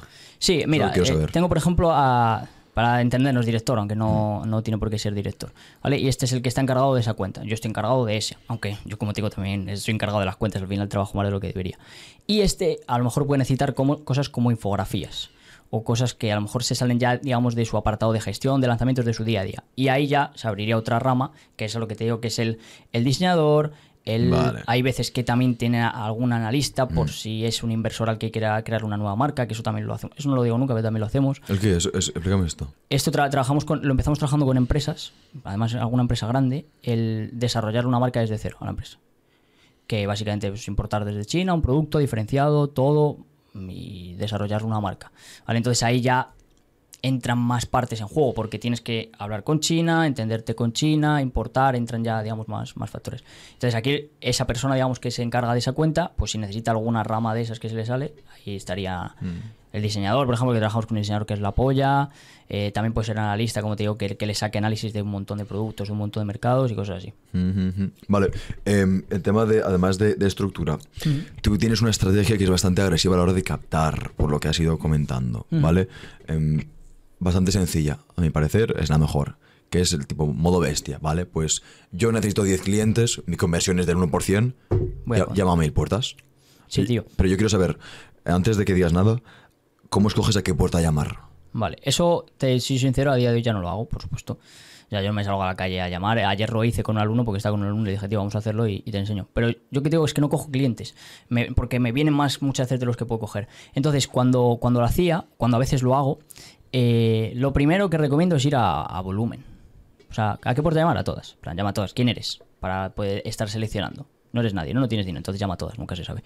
Eh, ¿Qué, y- medio, ¿Qué medio de comunicación? Esto quería saber yo. eh, Hay dos, eh, hay, digamos, dos modelos de negocio aquí, que es lo que yo llamo optimización, que son empresas que ya están en Amazon, que es muy, muy, muy interesante, o Ciro, que es lo que el nombre que le he puesto al método, ¿no? Método Ciro, que estas son empresas que no venden en Amazon, que es de lo que hemos hablado. En optimización eh, puedes hacerlo de manera digital, es decir, contactando con alguna estrategia de forma digital, Email o teléfono. eh, eso es, bueno, ahí, eh, luego podemos profundizar. Lo, lo ideal en, en- en digital es conseguir el teléfono y el nombre del dueño o dueña de la empresa. Eso es lo que trabajamos. Eh, que es la forma más efectiva. Porque si tú hablas con atención al cliente, ¿qué cojones le importa atención al cliente facturar un millón más? ¿sabes? No, no, no le importa. Eso, eso es muy importante. Sí, porque no tiene sentido. ¿sabes? Sí, Hablar sí. Con, esa, con esa gente no tiene sentido. Y luego está optimización, empresas que ya venden en Amazon, pero hacerlo todo de, de manera física. Hay tres procesos. Captación, sacar contacto de la persona interesada, nombre y teléfono, eh, llamada eh, reunión, va reunión, que es programar con ese contacto una reunión y luego el cierre, que ya el hecho de realizar esa reunión para cerrar ese cliente, digamos. Y todo esto lo puedes hacer de manera física o de manera eh, digital, tanto en optimización, empresas que ya están en Amazon, como en Ciro. ¿Vale? Y básicamente es eso. Luego para esto, pues obviamente me he metido 20.000 hostias y digo, ¿cómo coño contactar a empresas que ya están en Amazon de manera física? Si, ¿Qué hago? Voy buscando por Amazon a ver si hay alguna que está cerca mía. Para esto hay muchas herramientas que te facilitan, un montón de cosas, ¿vale? Lo más efectivo y lo que menos hace la gente y lo más incómodo es lo de toda la vida. Te bajas a la calle y hablar con la gente. Y además, el, el alumno de ayer me decía, y claro, tío, habla como si estuvieras en el barrio. ¿Qué tal? ¿Qué pasa? No sé qué. Joder, macho. Ya, Hablar de toda la vida, ¿sabes? Y eso es lo que más funciona. A, a nivel de probabilidad, porque yo tengo la probabilidad más o menos de, de que la optimización físico-digital, Ciro físico-digital, y lo que más funciona es lo físico. ¿Por qué? Porque tú lo que es, lo que, mi manera de vender o de mi manera de hacerlo es de manera casual. O sea, es decir, yo no voy, hola, buenas, somos de la empresa tal. olvídate, de manera casual. Mal. Oye, joder, he estado echando una vuelta, voy a comprar. Si voy a un negocio físico, siempre le compro, ¿no? Siempre. Me da igual el dinero que me gaste. Eh, le compro, joder, le he estado echando un, un ojo a los productos. ¿Vosotros vendéis en Amazon? Me pongo a hablar con el tío. De todo. De la vida. Hay veces que acabo hablando de cosas y digo, ¿qué cojones estoy hablando? Empiezas a hablar de, oye, ¿qué margen de beneficio tenéis vosotros, tío? Y vale, te empiezas a hablar. ¿Qué pasa? Previa a esto, ya cuando tienes muchas tablas, es muy sencillo. ¿Por qué? Porque le haces una pregunta sobre un producto. Ya según ves el estilo de persona, mm, igual directamente descartas. Al final todo esto es un eh, aprendizaje de tipo tácito, no articulable, que esto me lo enseñó Jesús Huerta de Soto. Tú no puedes aprender a montar en bici mm, leyendo libros. Tienes que aprender a montar en bici montando en bici. Pequeño inciso para celebrar la colaboración entre Rizando el Rizo y Drasambi. ¿Qué narices es Drasambi, Nile? Es una línea de suplementación española. Hay que apoyar al comercio español, sí señor. Eh, pero no les he escogido simplemente por eso. Drasambi tiene la máxima calidad que he podido encontrar, ¿de acuerdo? La proteína es 92% pura, el cacao que usan en la proteína es ecológico y no solo eso, sino que es de fácil absorción y más importante, fácil digestión. Sé que mucha gente tiene problemas con el tema de la digestión con otras proteínas o incluso digestión en general. Si ese es tu problema, por favor te recomiendo gratamente que vayas a la página de Rasambi y que uses el código RIZO10 para solucionar esto, ¿de acuerdo? Rasambi, muchas gracias. RIZO10 tiene sabores increíbles de oreo, de doble chocolate, que es mi favorita. Volvemos a rizar el rizo. Mira, a los tres segundos sabes cuándo le vas a vender a alguien y cuándo no. Claro, y eso es experiencia. Sí, y el tono, postura corporal, cómo te miran, si te miran con mucha intensidad, Claro. se sienten mucho. claro. La- la Ayer le hablé a un tío de Amazon, levantó la cabeza y me miró así. Digo, vale, vamos a hablar tuyo. ¿Sabes? Y, y es hablar, Claro, simplemente. claro. Porque yo no le, no, eh, digamos, te digo que salgas a vender a la gente, no le vas a vender nada. Simplemente a quien le interese, vamos, vas a trabajar con él y ayudarle. Es mucha gente que se, se quiere vender a todos. No, y no, oh, si no, vendo a no, todos y mal. No, no, es que. es que- Mis clientes es que no es casi nadie. Mis clientes son los que quieren todo perfecto y al mejor. Fin. Claro. Ya está. Claro. Es, es una- es un modelo muy interesante porque. Bueno, sé que mucha gente está con e-commerce y demás. mm, Hay gente que dice que ya es muy tarde para eso, hay gente que dice Sí. que no, que nunca es tarde. Eh, pero tú te apalancas en la experiencia de los otros. El Claro. apalancamiento en los negocios es fundamental. Y es que llevar 10 años de ventaja, literal. Claro. O sea, tú no tienes que qué producto vendo, cómo lo importo, calidad, revisar, Ya stock. está. No, no, no, no. Es que es bastante sencillo, la verdad. La verdad es que es, Y es- luego, luego a partir de ahí, pues puedes tirar un montón de cosas. Oye, nosotros hemos abierto marcas con negocios físicos, ya llevas un tiempo, oye, ¿por qué no hacemos una marca propia con los productos vuestros, pero que sea vuestra? ¿Sabes? Luego ya te puedes meter en cabeza 11 varas. Pero la gente se da cuenta que cuando empieza a vender Amazon de manera normal, como has dicho tú, eh, BBA y lo que se vende y tal, estás empezando literalmente desde cero un negocio, desde cero, cero, un negocio que ya lleva 10 años, pues lleva esos 10 años de ventaja, Mm. ¿sabes? Al final, y eso es así, el apalancamiento es lo que te va a hacer Mm. que consigas las cosas más rápido, más simples, más tal. Y la pregunta es, a ver, no, es que yo quiero hacer mi marca, pero ¿por qué? ¿Quieres hacer tu marca o quieres, ¿Quieres dinero? O quieres dinero, exacto. ¿Quieres eh, dinero? Vale, pues eh, va a ser mucho más fácil conseguir dinero ayudando a Este negocios. medio, exacto. Además, también está eso que, joder, ¿cómo se siente María cuando le vendes el papel a María y de repente empieza a facturar María? La gente muy bien, tío. O sea, el feedback es muy bueno, ¿sabes? Y Debe eso, ser. yo, estoy, yo duermo muy tranquilo, tío, porque en dropshipping, yo te lo juro que me siento, yo no puedo hacer algo mal. En plan, no puedo ser mala persona por dinero. No puedo. Un cliente tengo que no, me pagó bastante dinero porque hiciéramos una cosa juntos. El tío, el típico que está, sí, Rodrigo, la semana que viene te llamo, tal, que lo va dejando, lo va dejando. Y no puedo dormir, tío. Le digo, oye, tío, mira, te voy a devolver la pasta o vas a trabajar para mí o algo, ¿sabes? Porque no puedo. Y con el drop me pasaba, tío, digo, es, es como que no duermo tranquilo, no estoy ayudando a la gente. Y es que eso es verdad, te lo juro que no puedo. Y joder, con esto realmente ayudas a la gente. ¿Por qué? Porque yo un negocio, por ejemplo, que veo que no tenga margen o que no tenga salida, no le voy a coger. Porque soy gilipollas, o sea, quiero Mm. Claro, decir, no tiene sentido. Claro. ¿Cuáles son los factores más relevantes que crees tú que hacen falta, los factores más relevantes para ganar mucho dinero con Amazon FBA? ¿Es un buen producto que se venda solo por el boca a boca? ¿Es un marketing excepcional que involucra buena fotografía, buen copywriting? Pero pues ese producto es así, así, lo cual estás engañando a la gente que deja bastante que desear. Mm, a ver, Coméntame. dentro de Amazon, ¿no? En, en lo que tú eres experto. Vale, yo te, te digo, para vender dentro de la plataforma, no el, digamos el servicio de vender los productos No. A, a esas empresas, ¿no? Dentro de la plataforma. Eh, para vender lo máximo, no te voy a decir para que el cliente esté más contento o menos, ¿no? Sino para vender lo máximo es un equilibrio entre el valor percibido de tu producto y la oferta de tu producto. Que esto no quiere decir que sea más barato. Porque yo hay muchas veces que gano mucho más dinero poniendo el producto mucho más caro. Y esto es lo que te trae las ventas. Suena muy así, ah, claro, qué bonito. Es la realidad. El- digamos, ¿qué valor ve el cliente en tu producto? Aquí entran en juego. Las fotos es muy importante. ¿Cómo de importantes son las fotos para Muy en Amazon? importante. Yo hay veces que solo trabajo con las fotos. En plan, lo único que tengo para hacer algo de esto que te estoy diciendo son las fotos. ¿Qué hago, por ejemplo? Voy a decir una cosa, por ejemplo. Pues vendo eh, esta mesa y yo tengo la misma mesa. ¿Qué coño hago? Tengo la misma. Vale, pues a esta mesa, en vez de la foto que tiene la competencia que mira para allá, la mía, cojo la misma foto, mira para acá, le hago algunas modificaciones, digamos, a la foto para que parezca algo mejor y la pongo un cupón de descuento que mucha gente ni siquiera canjea. Digamos, mi producto es como más visible. Puede tener un valor percibido mayor porque tiene un cupón de descuento, digamos, ¿no? Y tiene una foto distinta. Entonces, también, por supuesto, te tienes que diferenciar. En el valor percibido entra la diferenciación, ¿vale? Siempre que tu producto sea igual que los que están vendiendo, mm, por ejemplo, distinto en la fotografía y, con un precio similar vas a vender. ¿no? Lo que sí que te arriesgas es, por ejemplo, vende este vaso transparente, este vaso transparente está funcionando, pero yo cojo y pongo un vaso de tubo. Ya no es el mismo producto, ahí te la juegas, digamos. ¿no? Entonces, si tú vendes este mismo vaso transparente, le cambias la foto y le añades en vez de uno, dos vasos y a un precio, digamos, de competencia, y vas a vender. Lo más importante, más importante de todo en Amazon es el precio. Eso es la realidad. Tienes que partir de ahí, ver el margen que tienes y ya puedes jugar con eso. ¿Qué pasa? Si yo tengo este vaso, le puedo vender en vez de a 10, que es como está vendiendo este, lo puedo vender a 9. Eh, poner una foto que se percibe el vaso, el vaso con mayor valor, hacer una estructura de producto mejor que ella, la gente puede ver, mucha de esta gente, no toda, eh, este vaso, pero mejor. ¿Por qué? Porque es más barato y se ve mejor, por lo que sea. Y ahí te comprarán. Yo siempre soy muy, digamos, si este vaso vende 100, yo no pienso que voy a vender 100, siempre pienso que voy a vender la mitad, pero muchas veces haciendo esto mismo que te estoy diciendo, solo cambiando foto y una estructura de producto mejor, con una oferta mejor, vendo el triple que este vaso. Qué interesante porque yo me he estado informando bastante en tema de estructura de precios y demás y me, me resulta bastante más agradable la idea un poquito más agresiva de, vale, esto está, este puro está a 8 euros. Sí. Es la última vez que lo vas a poder comprar a 8 euros. Mañana está a 12. Y la semana que viene Claro, esto en Amazon a no 15. funciona. Claro, es que es otro rollo. Es otro rollo. No es, el high ticket en Amazon no existe. Puede existir. Bueno, no de esa forma. Si tú puedes hacer que ese producto se perciba, ese es el problema, se perciba con ese valor, lo puedes vender, tío. Ese es el problema, que en Amazon hacer que se perciba con ese valor, Claro, es- solo tienes la foto. El cliente no puede. Entonces, entran otras cosas en el juego como la logística.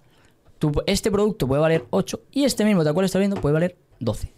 Y la gente compre mucho más este que este. ¿Por qué? Porque este te llega mañana y este no. Y eso mismo ya es un valor percibido muy fácil de ver para la se audiencia. tiene 80 valoraciones y se tiene 700. También.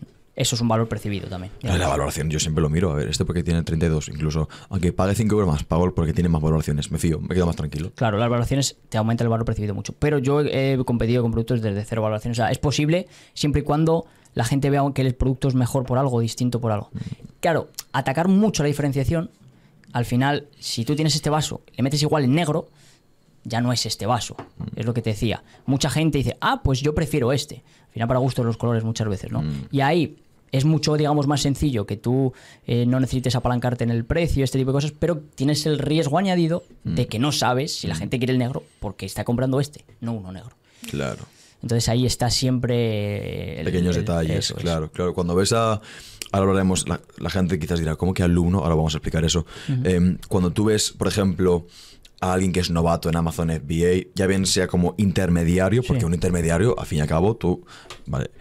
El producto este sea dropshipping, o sea que tú eres intermediario y se vas a vender a um, puros Paco, ¿vale? Todas formas, tú tienes que estructurarlo, tienes que paquetizarlo todo. Es. Sabes que me busco eh, nombres de, de- Sí, sí, hay veces que me los creo. locales de, Tienes puro paco.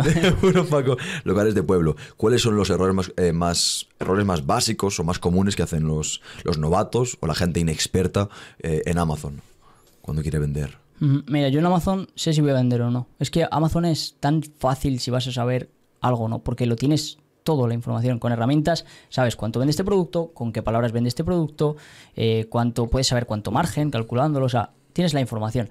Y la gente debe de organizarse y partir desde una información, esa información que te da más probabilidades de éxito. Con esa información construir lo que te he dicho antes. Este producto vende esto y esto y esto. Yo sé que si vendo este mismo producto a ese precio y, se lo hago ver a los clientes y le meto algo que algún cliente pueda hacer y, y ver y sentir que ese producto es mejor, me compren. Ahora, ¿cuánto vendes o no? Eso depende del, del nicho en que estés, etcétera.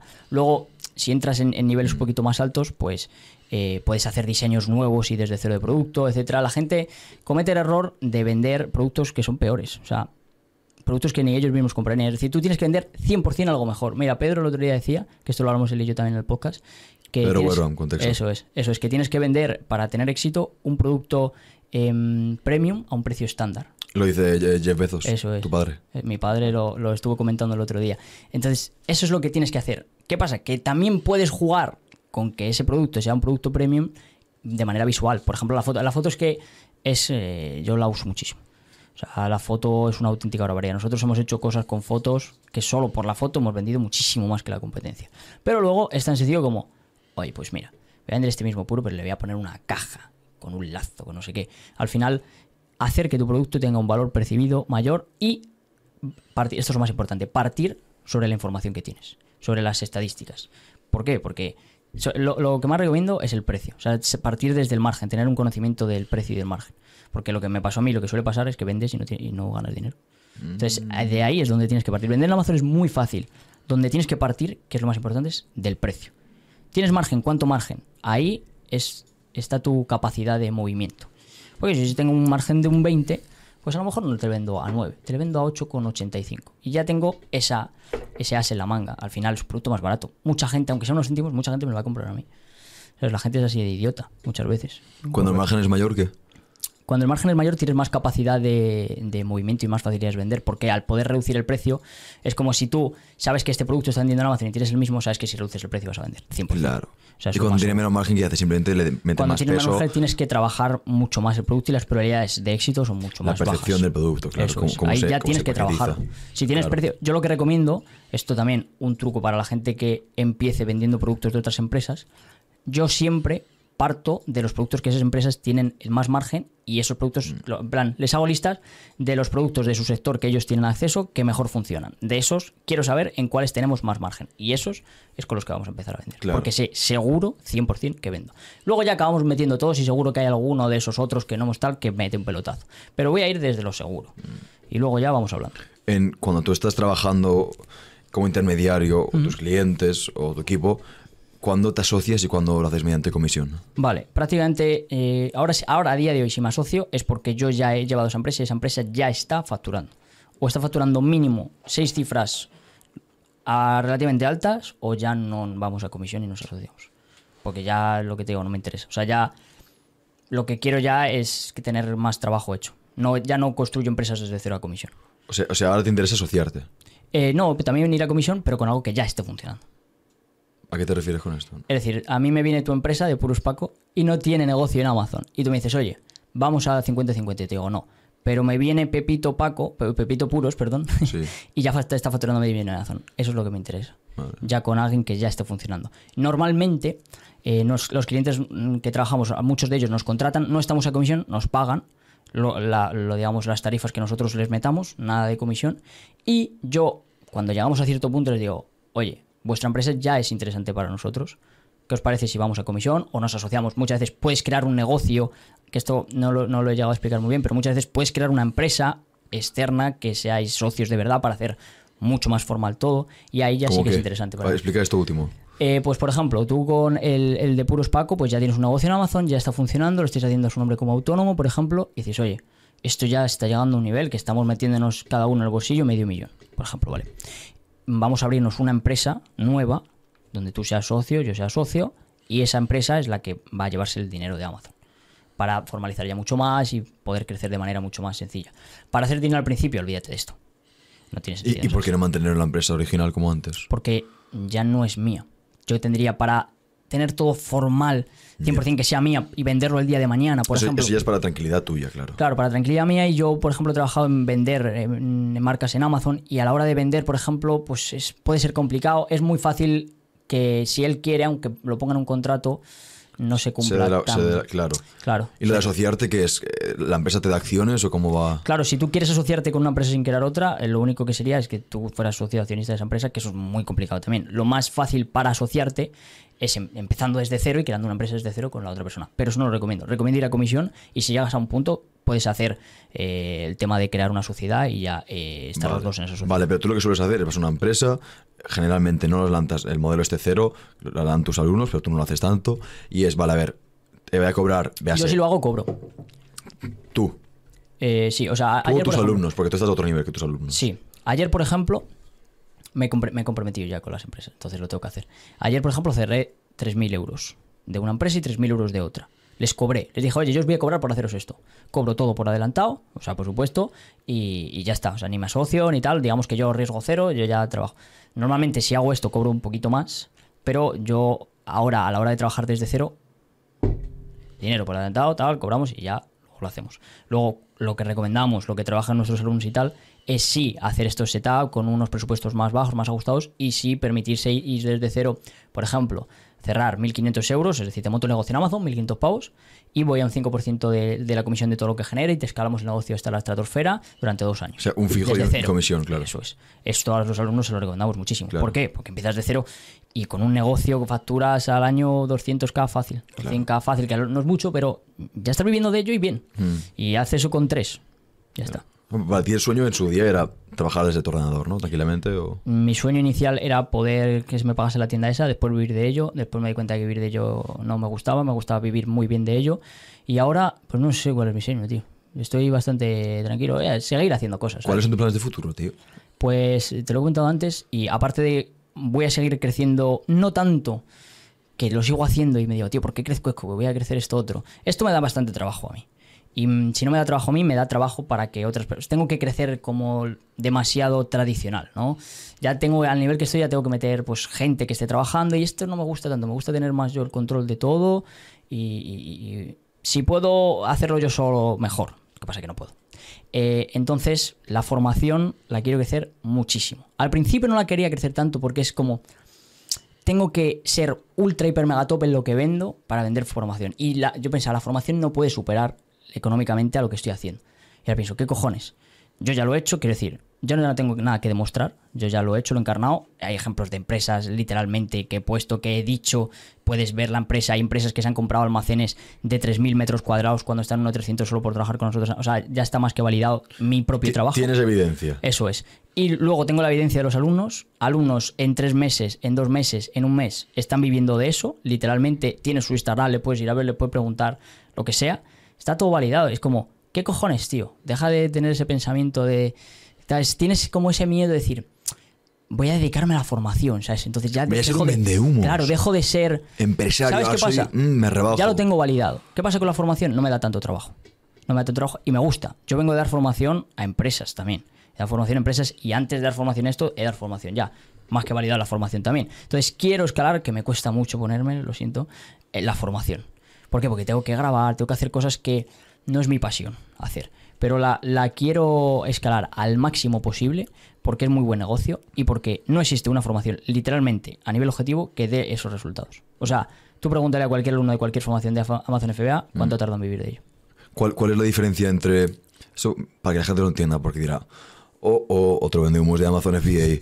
¿Cuál es la diferencia entre los vendehumos de Amazon FBA y lo que tú vendes? Lo primero, para mí un vendehumos es una persona que lo que te vende no lo ha hecho. Eso es lo primero. Lo segundo, una persona que lo único que quiere con la formación es vender. Ya está. Yo es que soy demasiado, no gano el suficiente dinero porque soy demasiado emocional. Entonces me involucro mucho con los alumnos y tal. Y yo creo que eso, para si quieres tener una buena formación y no ser que está muy bien, al final hay mucha gente que es muy válida y que vende muchísimo la formación y que se la pela, digamos, eh, los alumnos y todo. Pero yo también considero que tienes que poner una parte grande de ti eh, en esa gente de verdad para poder eh, no ser un vendehumos. Pero podrías contratar atención al cliente para ti, soporte. Pequeño inciso para destacar un problema, eh, y es que no estás suscrito, sigue sin estar suscrito, ya te lo hemos dicho antes, eh, o no estás suscrito en YouTube o en Spotify no nos sigues y no has dejado una valoración de 5 estrellas. No te vamos a meter un anuncio aquí para venderte nada, pero sí que vamos a pedirte esto. Parece que no, pero marcas una gran diferencia. Y si a ti me imagino que si has llegado a esta parte del episodio te está gustando, si estás suscrito o si sigues en Spotify y le metes una buena valoración, ayudarás a que más gente como tú lo encuentre y que de nuevo eh, aprenda o que al menos se entretenga. Dicho esto, muchas gracias. Ahora ya no queda nadie sin haberse suscrito. Volvemos al episodio. Po- podría sí. O sea, a ver, depende hasta qué punto, ¿sabes? Porque hay gente que él hace una formación, lo que te quiere decir, y la formación la da otra persona, por ejemplo. Y es como, ¿quién es esa persona? ¿sabes? O sea, quiero decir, la gente confía en mí, ¿no? Lo has vendido tú, pero lo enseña esta persona, claro. Claro, es decir, entonces eso quiero también mantenerlo de manera que sea, mm, digamos, muy, muy real. O sea, es que decir, mantenga tu esencia. Claro, es decir, si, si alguien, otra persona te está enseñando es porque esa persona... Hay, hay- hay un módulo que todavía no ha salido de la formación que, por ejemplo, lo va a dar una persona que está al día de lo técnico de Amazon. Entonces, por ejemplo, ese tipo de cosas, vale. Pero quiero mantener también lo que dices tú, efectivamente. que Esa esencia, porque yo soy muy familiar con los alumnos, los conozco a todos, me sé su historia, hablamos, les ayudo. Entonces, mantener esa parte y, por supuesto, lo que sé, es que hay muchísima gente, tío. Muchos conocerán dos o tres formaciones que hay, que es que es lo sabe ya todo el mundo, ¿vale? entonces que no han hecho eso, entonces quiero decir eso no lo puedes hacer, no lo puedes vender si no lo has hecho, ¿por qué? Porque no sabes, o sea quiero decir no sabes si funciona, Es que el tema de los cursos es, es- es jodido porque ya tío, Recuerdo también a Pedro eh, quejarse que decía, es que a mí me molesta que la gente venda cursos de emprendimiento cuando no han emprendido, cuando su emprendimiento es vender cursos sobre vender el curso. emprendimiento. ya. Difícil. El tema, A mí los cursos me gustan mucho porque es educación alternativa, sobre Y es que todo tío en- es, es la polla, los cursos son brutales. porque para el que lo hace si está todo bien es la polla y para el que lo recibe es la polla también, o La, sea, la cosa es acertar. claro, o sea tienes que hacerlo bien, es la- eh, tú fíjate en cómo te lo está vendiendo, es decir, ¿a qué apela esa persona Claro. Para, tú- para convencerte? ¿sabes qué pasa tío? ¿Es el, el Rolex? ¿Es el, el saliendo del Lambo? Ahora te explico eso a, tío, mí, a mí eso ya me causa sospecha. ¿Sabes qué pasa, tío? Que yo, por ejemplo, quiero vender formación súper transparente, súper, ¿cómo soy yo? Súper simple, súper normal. Pero el tío que está enseñando el Lambo y está enseñando el Rolex, está enseñando eso, tiene un CPC de 0,01. Y yo tengo un CPC de La 0,3. conversión es mucho mayor. Entonces, ¿qué hago? Pues tío, lo hago yo también. Entonces, hay veces que si quieres estar y superar a los que lo están haciendo, que dices, joder, yo tienes que hacer ciertas cosas que a lo mejor a mucha gente le parecen que tal. Por ejemplo, Enrique Morris es súper válido en trading. Le conozco de puta madre. También le enseña coches y tal. ¿Por qué? Porque el CPC es más barato. Hay mucha gente madurga. Tiene que enseñar el Ferrari. De hecho, él los anuncios lo dice porque es que mm, me convierto mejor. Y ahí está la línea también en sabiendo que todo lo que hago, mi formación es muy buena, es perfecto puedo también sobrepasar la línea de marketing y venderte lo que haga falta vender porque yo sé que cuando entres eso es perfecto y tiene calidad o lo que sea. Y lo, di- ya- lo dirás. Bienvenidos, el Ferrari era alquilado. Eh, claro, sí, eso eh, lo puedes hacer Me lo, puedo, me lo puedo comprar, pero me gustan los híbridos. Lo puedo también, tío. Me he comprado un un Dacia Duster, tío. Me comprado un Dacia Duster, tío, que se lo va a quedar mi madre. ¿En serio? Entonces no tengo, no tengo coche ahora. Mi padre tiene un Porsche también para él. A mi, a mi madre le he comprado un Dacia. Y me, me quedo con el coche de mi madre, que es un Chevrolet Calos, tío. ¿Qué hago? El otro día no le subí el vídeo, tío. tengo, tengo ahí el Porsche, ¿sabes? Y yo iba, estaba en el Calos de. En, por un Chevrolet Calos se cae a cacho, ¿sabes? Eh, y hago un vídeo, tío. Yo hago no sé qué hago, ¿sabes? Vendiendo cursos, estoy aquí en el Calos y tengo aquí un Porsche. Pero sí, a mí me da igual, o sea, lo material hace bastante tiempo que me la pela muchísimo. Porque yo, en el peor punto de mi vida, fue cuando más dinero tuve y me di cuenta, me dio un ataque de ansiedad brutal de, de que digo, me muero, que me vino a ver la muerte, que digo yo. ¿Y qué, qué te dijo la muerte? Me dijo, tú sabrás, o eres duro o aquí te quedas, ¿sabes? Pero ¿cuándo, ¿cuándo fue esto? ¿En qué etapa fue esto? Eh, hace poco, tío, hace relativamente poco. Yo lo he pasado muy mal a nivel de ansiedad y de salud y ahora estoy bastante top, ¿sabes? Bastante coméntame, yo esto no lo sabía, coméntame el tema. Eh, yo he estado jodido del estómago mucho. Yo antes bebía como un desgraciado y... un- ¿Alcohólico? Mm, Sí, eh, eh, bebía en casa, tío, incluso. O sea, tipo de esto para ahogar las penas, ¿sabes? Eh, beber en casa, incluso mezclar eh, re- relajantes con alcohol, no sé si diazepam, lorazepam, cosas así, que es un efecto rebote, digamos. Eh, y le pegaba bastante y hubo un punto de mi vida que debería tener una bacteria en el estómago y bebí y estuve muy jodido. Una noche específica, la noche de Reyes. Wow. La noche de Reyes, casi me muero, literalmente. Me acuerdo que estaba paralizado, no podía moverme. En el váter, este, si alguien me veía, me viera en esa situación, fliparía, ¿sabes? Estaba literalmente medio desnudo, botado yo por encima, reventado, medio, medio muerto. Y no era capaz de hacer que, que la persona que estaba abajo conmigo en la casa me escuchase. Para que llamase una puta ambulancia o algo, me sacasen de ahí. Yo reventando todo. Tipo como me recuerda mucho esa, la escena del el lobo de Wall Street, cuando está hasta el culo y está arrastrando. Yo estaba igual, ¿sabes? Literalmente. Reventándolo todo, tirando cosas. Digo, me tiene que escuchar alguien. Conseguí llamar a mi hermano por teléfono y, y ahí, nada, me, ingresaron y tal. Y he pasado más de esas. Y eso, yo siempre he sido muy fuerte y muy independiente. En plan, súper. Nunca he tenido miedo, ni ansiedad, ni nada. Después de eso, me estaba, era bastante inseguro. Me costaba quedarme solo. Me daba mucha ansiedad, tipo, me va a volver a pasar esto, ¿sabes? Y no voy a tener a nadie aquí conmigo. Claro, claro, claro. Y hubo un, un punto que me dio un ataque de ansiedad que yo pensaba que me iba a morir. Me quedé sin respiración, me caí de otra vez al suelo. Y lo único que quería, que esto lo he dicho muchas veces, lo más importante en los números de la salud siempre es el más máquina de todos. Que yo lo único que quería ahí, con dinero, con salud y con todo, era, por favor, que venga alguien, que no me quiero morir aquí yo tirado todo reventado yo solo, ¿sabes? Era que venga mi madre, que alguien la avise, ¿sabes? Y, y lo pasé bastante mal. Y claro, esto, yo como te he dicho antes, soy un tío que eh, soy muy consciente de todo, ¿sabes? No, no sé, inteligencia, como quieras, no sé explicar, ¿sabes? Muy consciente, lo diría. Y yo pienso mucho en, yo qué sé, el universo, en la vida, en los humanos, que esto es una... O sea, soy muy consciente al extremo de todo. El cerebro llega hasta aquí, tú puedes entender esto. ¿Sabes? Por ejemplo, en infinito el cerebro humano lo puede entender. Hay cosas que no se pueden explicar a nivel mm, de entendimiento humano, ¿no? Eh, y yo muchas veces llegaba a un pensamientos que tocaban esos límites. Esos límites te provocan ansiedad, así lo explico yo, ¿no? Y a- al juntar eso con la debilidad que yo sentía y tal, lo he pasado muy mal a nivel de, de mi- mis demonios, ¿sabes? De encontrarme con mis demonios y yo lo describía como temor absoluto. ¿Pero a qué, qué te dicen los demonios? Mm, tío, nada, era, es una sensación interna de muerte, ¿sabes? De... de, de- de- no, te, no te lo puedo describir. Del ¿Tú, tú diablo. los, tú los escuchabas? Yo muchas no, veces no, no. Lo pienso... digo por describirlo con una palabra. No, sí, te- yo te entiendo, es, es una, es una metáfora, pero yo muchas veces digo lo mismo, no incluso muchas veces digo, ojalá fuera un poco más grande el, el demonio. Porque si, si bien es cierto que en, en ciertos momentos nos apaga, pues no puedes decir, pum, lo apago. Sí, a- eso es, agu- es aguantar hold. Pero es un impulso y creo que lo único que puedes hacer con tus demonios no es olvidarlos, no es Convivir ignorarlos, es sentarte y hablar con ellos. Eso es, A eso es ver, lo que aprendí a hacer, a le sacas, sufrir. le sacas el puro y dices, a ver, Hijo de puta. ¿qué es lo que? Empecé a aguantar. Es decir, me pasa eso porque, aparte eso, me, me medicaba en plan la ansiedad, me, me enchufó algo y me quedó sobado, lo que sea, ¿sabes? Y me sentía, era como, me voy a morir, me voy a morir. La ansiedad que... Y tenías ansiedad sobre la ansiedad. Ansiedad sobre la que encima incrementa la ansiedad. Claro, y eso me hacía. Claro. Yo ya no estaba mal de la tripa, pero me retroalimentaba y ya vomitaba y ya estaba mal y ya pa, pa, pa, todo. Y eso es imparable. Solo puedes dominar diciendo: Me jodo, aguanto, paciencia. Dolor, el dolor es dolor, es- esto es algo humano, es- aguanta y se te pasa. es decir, aguantar.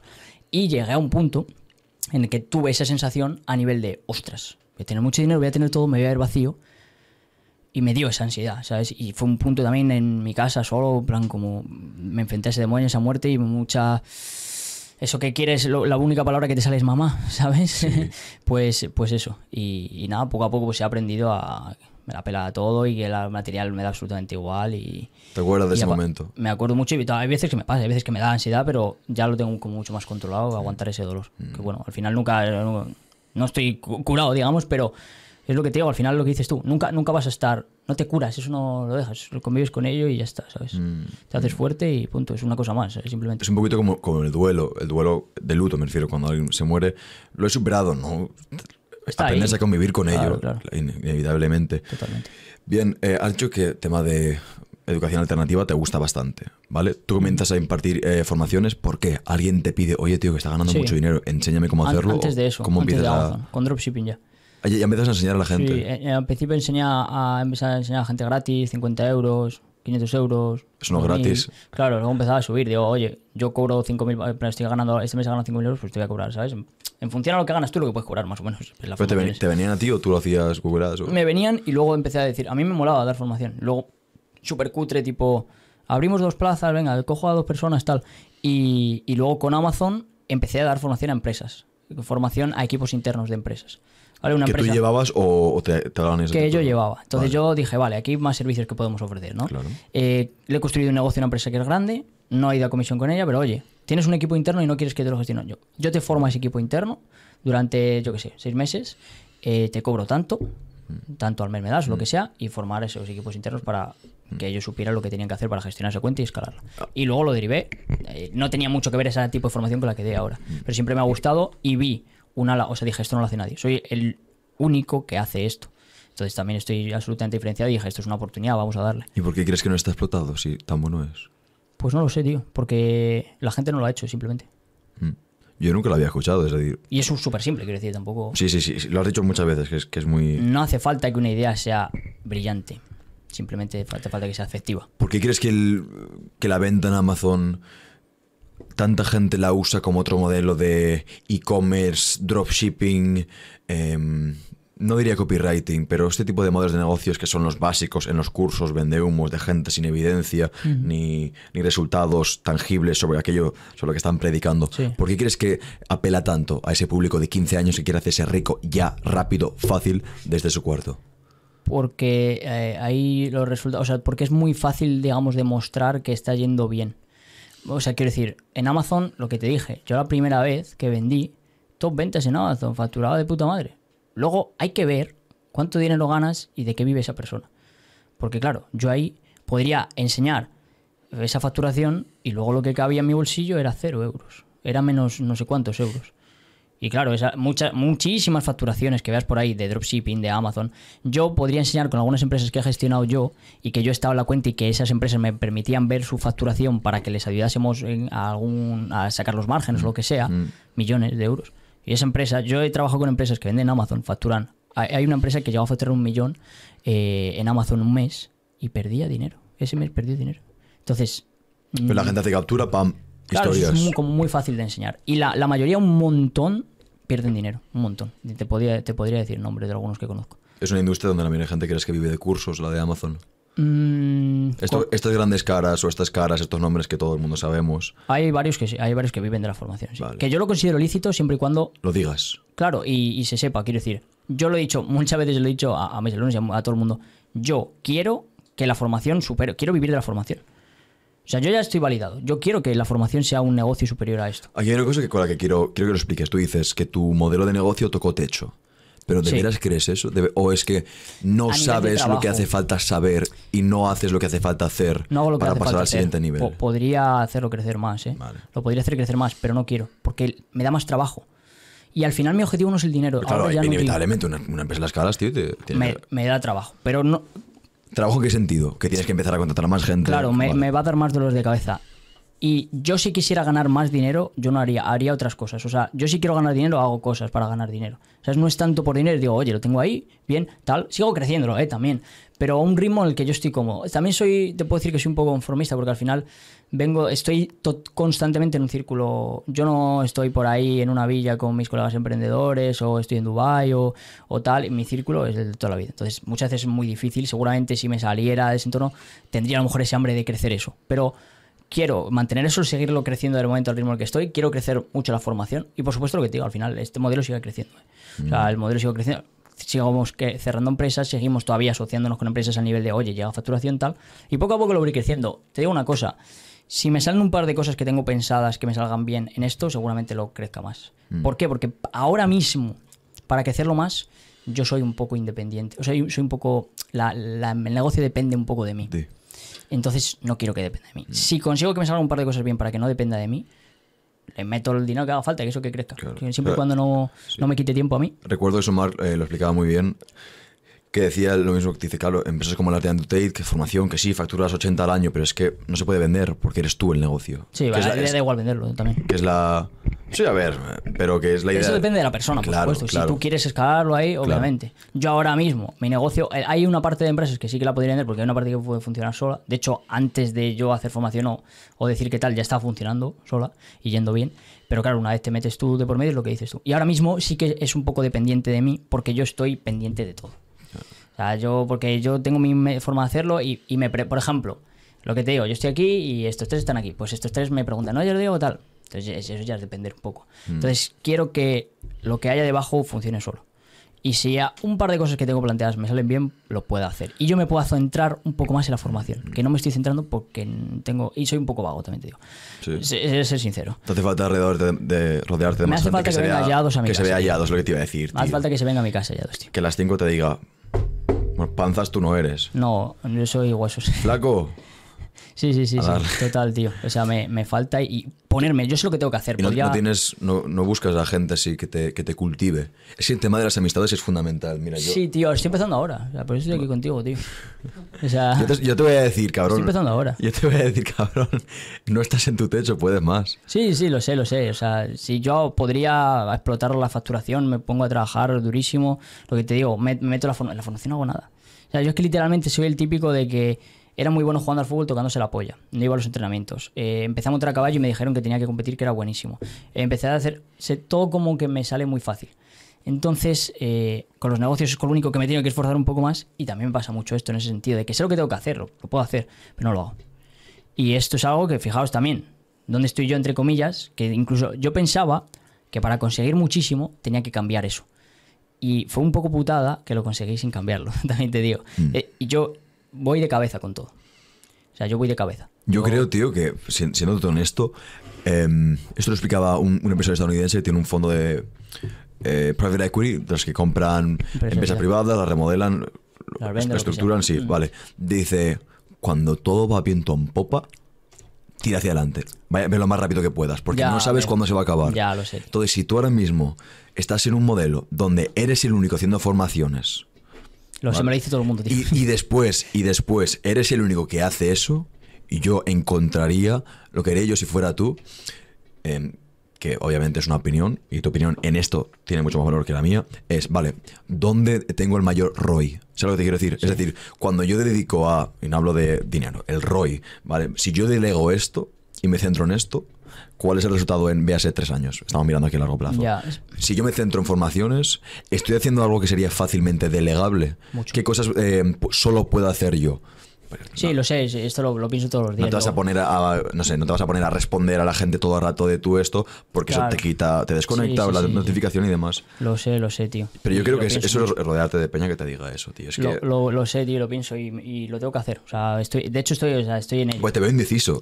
Sí, sí, es que soy. ¿Quiere- quieres Por eso hacer- te he dicho que no, ese chaval que te hablaba eh, soy yo todavía, ¿sabes? En plan, no estoy completo todavía. Quieres hacer formaciones, pero a ver, puedes hacer las dos cosas, pero simplemente Claro, delégalo. es- o, o encuentra, escúchame, encuentra a alguien, a un socio que te haga el tema de las formaciones. Ya lo sé, seguramente de este podcast me hable mucha gente para ser socio. Para ser socio. No quiero que me edite y lo olvide. Y las paz. portadas de las IA, estoy harto de ellas No ya. quiero, tío. Vale, ¿cuál crees que es el futuro, tío, de tiendas online, e-commerce, dropshipping? ¿Cómo lo ves? ¿O lo ves bastante parecido?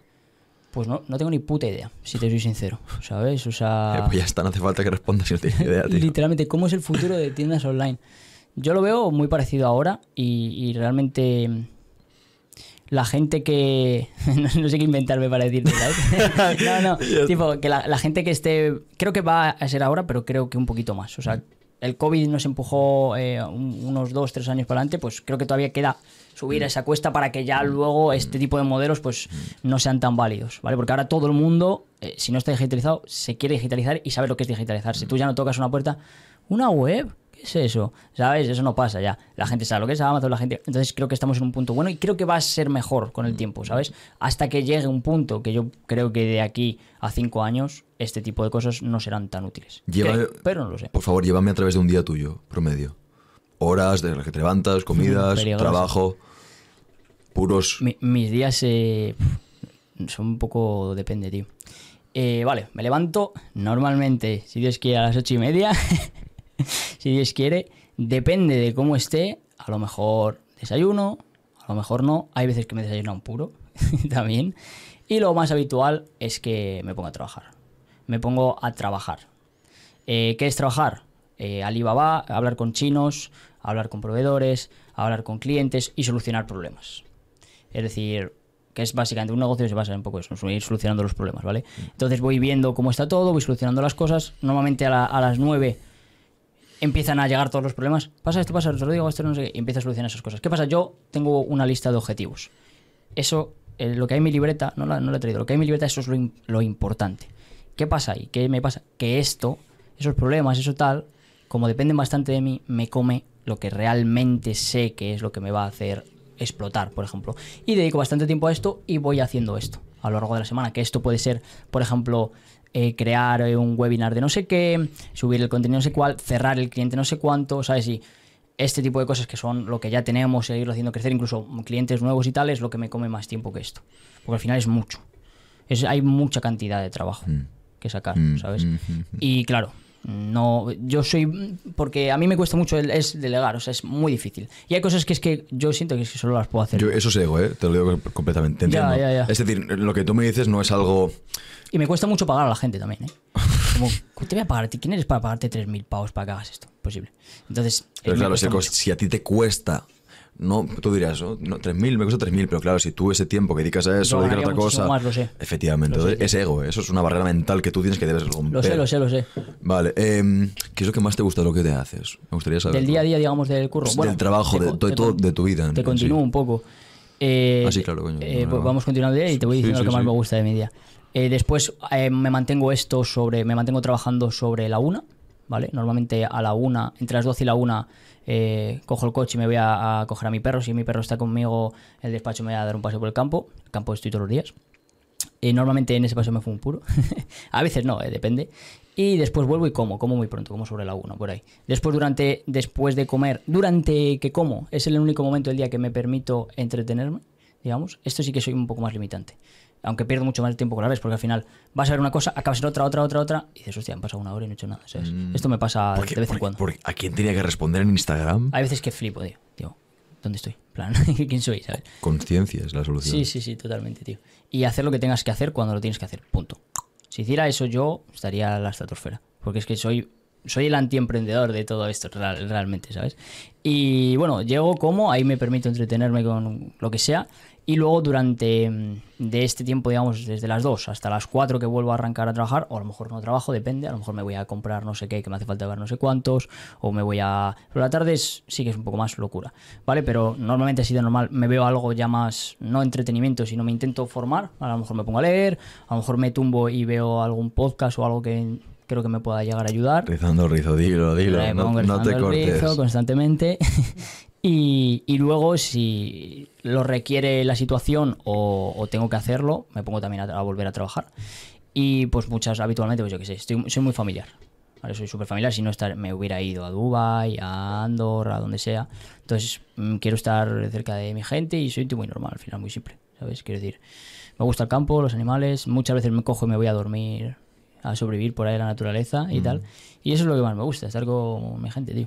Pues hermoso, tío. ¿Cuál crees que es tu mayor habilidad antes de pasar al rizo de preguntas? Mm, soy extremadamente capaz en cualquier cosa. Quiero decir, yo mañana, tú quieres que sea el mejor del mundo en las vaselinas y en una semana es muy difícil encontrar a alguien que sea mejor que yo. Apren- y- aprender rápido, eso es tu habilidad, aprender rápido, so- educarte sobre sí, las sí, en cualquier cosa puedo ser muy bueno, digamos de manera muy rápida. Yo creo que es porque soy muy obsesivo simplemente. Vale. Entonces cojo algo, lo exploto, soy muy de ese estilo también. Cojo algo, lo exploto y ya me he aburrido, Ya. ¿sabes? Mm.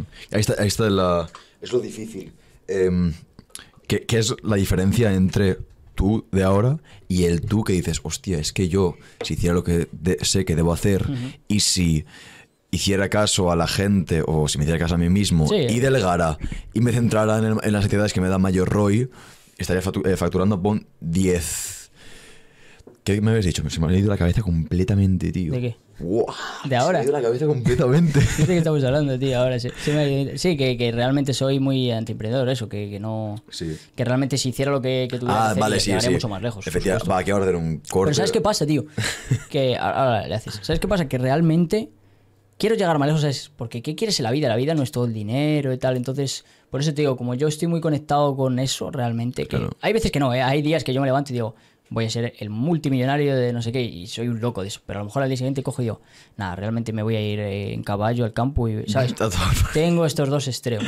Entonces es un poco con lo que convivo. Con cual hay este concepto muy bueno que es en la vida debes escoger de qué te vas a arrepentir.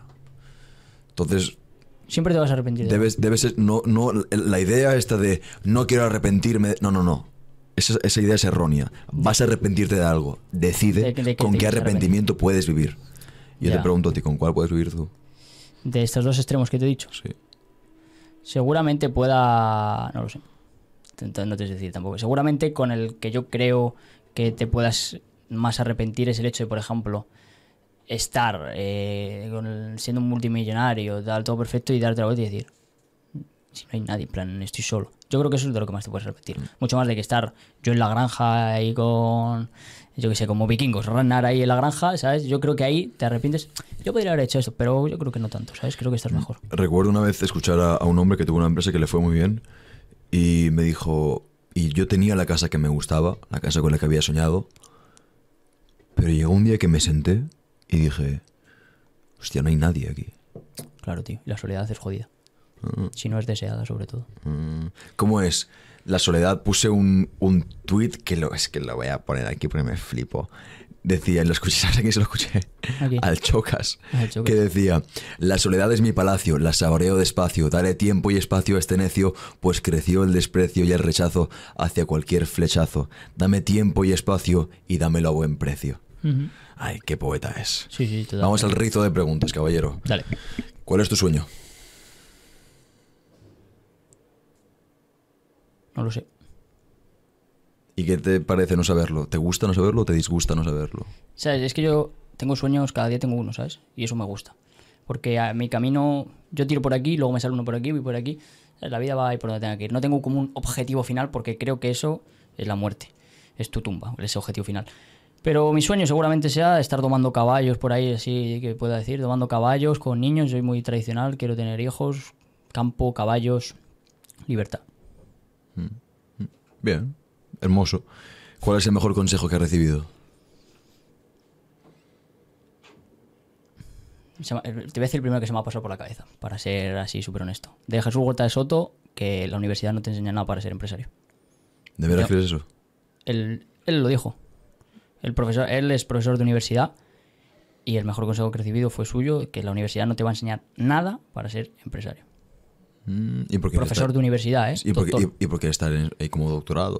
Porque él no te enseña a ser empresario. Nada, Él no es un vendehumos. ¿Cuál es, ¿Cuál es tu mayor miedo? Miedo a la muerte, te podría ahora decir a, a veces. ¿Sabes? Miedo también a la, a la muerte o a no controlarme a mí mismo, tío. Que, mi, a que yo, a que mi mente me domine, digamos, de alguna forma. A caer un poco en eso. Mira, todavía le tengo miedo, eh, porque me ha venido. A caer en esos momentos que te he dicho.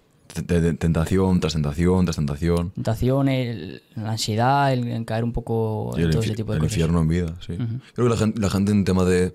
cuando Yo hablo mucho de cielo eh, o de infierno, Sí. cielo, y no soy alguien cristiano, pero creo que es muy tangible la idea de infierno. Hace falta que lo lleves a lo que pasa después de la vida. Es decir, si tú, tú pasas una situación donde estás en tu baño, estás tratando de llamar a alguien y no puedes porque no eres capaz de mover tu cuerpo, porque estás viviendo una barbaridad, te estás medicando, eso es el infierno vida, eso es miserable. Eso es, las tentaciones pueden llevarte al infierno, que es ese tipo de situaciones. Totalmente. ¿Te han roto el corazón alguna vez? Muchas. Muchas. Yo soy un Casanova, tío. He, he sido, he sido un Casanova, he sido un Casanova. Yo, eh, una de las cosas que más tal me ha llevado por... Bueno, pero a mí romperme el corazón es que yo me la autorrompo, ¿sabes? Yo antes iba a buscar... Esto lo ve con Mark, me parece. Iba buscando el estar mal. Plan, el, el tener como de adicción las chicas, y, pero el estar mal, quiero decir. ¿Y por qué? No, te sé- no lo sé. ¿Cuál era el fruto de ese malestar? Yo lo puedo derivar a traumas de la infancia, no te sé decir bueno, exacto, pero yo creo que ese tipo de cosas son por eso, que buscas mm, validarte, pero no sentirte, no lo sé, no te sé decir, tío. Mm, Vale, vale. ¿Qué es lo más difícil de esta vida para ti? Mm. Joder, pues ser, eh, no lo sé, tío. De, de la mía o de la vida en general. Yo creo que en general la cosa más difícil que puede haber es, es tú tener eh, y completarte a ti mismo hasta el punto en el que estés en paz y, digamos, puedas decir que estás en paz y estar seguro de ello. Creo que ese es como el objetivo más difícil de la vida, no que sea lo más duro. ¿Sabes? Lo más duro, pues seguramente pérdidas familiares. Chungas. La muerte de un familiar, sí. Claro, más que la tuya Si, propia. si pudieras volver atrás en algún momento en tu vida y cambiar algo, y no vale la respuesta de no cambiaría nada porque esto me ha Lo, llevado aquí, lo he visto, tío, y digo, cabrón, no sé qué decir, tío. ¿qué cambiarías? Joder, he hecho muchísimas cosas mal, pero es que solo me arrepiento de las que no he hecho. ¿Sabes? Entonces, de las que he hecho, ¿qué me puedo arrepentir? De seguramente de, de tratar mal a, a mi madre, por ejemplo, contestar a mis padres. Tratar mal a la gente que quiero. Sin motivo muchas veces, ¿sabes? Eso, cambiaría. Mm, bien, es válida la respuesta. Si pudieras... Ah, no sé, lo he dicho antes. ¿Cuál es tu mayor arrepentimiento? Arrepentimiento. Sí. No haber empezado antes, lo típico. Lo de Amazon, sí. La respuesta del último episodio fue eso. No, haber, no haber empezado antes todo esto, el, emprendimiento en general, o, o el cambiar un poco de tal. No lo de Amazon, sino en vez de haber empezado a los, digamos, duro, que me empecé duro a los 17, 18, haber empezado antes, pero claro, es bastante joven, así que bueno. ya eres muy joven ahora. Sí, todavía. ¿Cuál crees que será tu mayor arrepentimiento el día de mañana? Ninguno. Algo que tú, sí, algo que te conozcas y digas, joder, pues, en base a cómo soy, en base a mis tendencias, creo que me voy a arrepentir de esto, de no haber hecho esto, de haber hecho esto, de haber dicho esto, de haber pensado así. Si yo tuviera, mira, no te, no te voy a decir porque no lo sé, pero si yo seguramente tuviera un escándalo o algo, cosas así, sería muy tipo Conor McGregor, eh, Schwarzenegger y tal, cosas que pasan de que de repente se le va y que son gente así muy tal, pero de repente tienen, son humanos y se les va y, y lo rompen su relación con su familia porque la han liado, porque han salido de fiesta, han hecho no sé qué, sería algo así. Se- Según mi, mi forma de ser, seguramente Un sería algo así. macabro. Sí, alguna que se me va en un momento. ¿Qué es lo que más te gustaría experimentar antes de morir? Ver a muchas generaciones que gracias a mí están creadas, verlas en vida juntas. Mm, El otro día estábamos en una cena y estaba mi abuela y yo le decía a la gente, tío, mi abuela ha creado todo esto que veis, ¿sabes? Y somos 30 personas. Y es eso yo creo que es como, ya está. es increíble. Vale, ¿qué cambios te gustaría ver en la sociedad en un futuro? Eh, eliminar la debilidad y la dependencia. La Debilidad, gente, eso es muy general, sé más específico. la gente de hoy en día quieren, son dependientes de todo y a ellos mismos se hacen dependientes. El Estado para mí no tendría que existir. Eso, lo que yo más cambiaría sería el eliminar el Estado al completo. Todo lo que hace el Estado lo puede hacer una entidad privada más barato y más efectivo. Eh, eso- Eso es, eso es eh, factualmente verdad. Sí, es lo, es lo que hay. Pero eso mm, prácticamente es imposible, más que nada. Esto podría ser posible en 300 años, a lo mejor, o 100, o una generación nueva, digamos, creada con esa educación, ¿no? Pero yo creo que, que la gente se haga responsable de ellos mismos y, y que no busquen mm, ser dependientes de nada. Ay, es que si me tocase la lotería, ay, es que estoy muy mal. No, no, la sociedad iría mejor si tú te haces responsable de tu situación, tomas acción y, y ya está. Ser duro, tío. Bien, bien. ¿Qué cambios te gustaría, te gustaría ver en ti mismo en un futuro? eh, muchísima más eh, disciplina y me tengo que poner fuerte porque tengo capacidad para hacerlo, para engordar, pero no lo hago, es como lo de siempre, ¿sabes? Literalmente me pongo dos semanas bien y cojo dos kilos, pero es que no lo, lo dejo. Pero no te pones. Claro, no hago No las cosas, pones. tío. Ya, ya, ya. Vale, imagínate que estás en lo alto de una montaña. Tienes a todo el mundo escuchándote. Son tus últimas palabras al mundo. ¿Qué les dices? Jorge puta. Eh, si me hicieran caso, Sí. Bueno, no lo sé. Te están escuchando. Tío, sería algo tipo discurso V de vendetta o tal de... Una cosa. Una cosa, un- un- una frase, una palabra, un- Puede ser una palabra, puede ser una frase, puede ser un párrafo, pero ¿qué les dirías? tomar el control de vuestras vidas. Vale. Es válida. Imagínate que hay una puerta y detrás de esa puerta está una habitación y en esa habitación está todo el mundo que jamás hayas conocido, vivo o muerto, pero debes haberles conocido en persona tú. ¿De acuerdo? Abres esa puerta. ¿Quién es la primera persona a la que buscas? Vale, que, que yo les he conocido, o sea, que les he conocido en vida. Sí. Ah.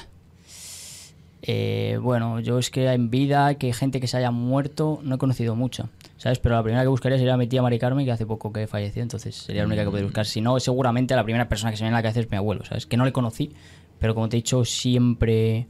¿Qué le, qué le dirías a, ¿Qué le dirías a tu abuelo? A mi abuelo.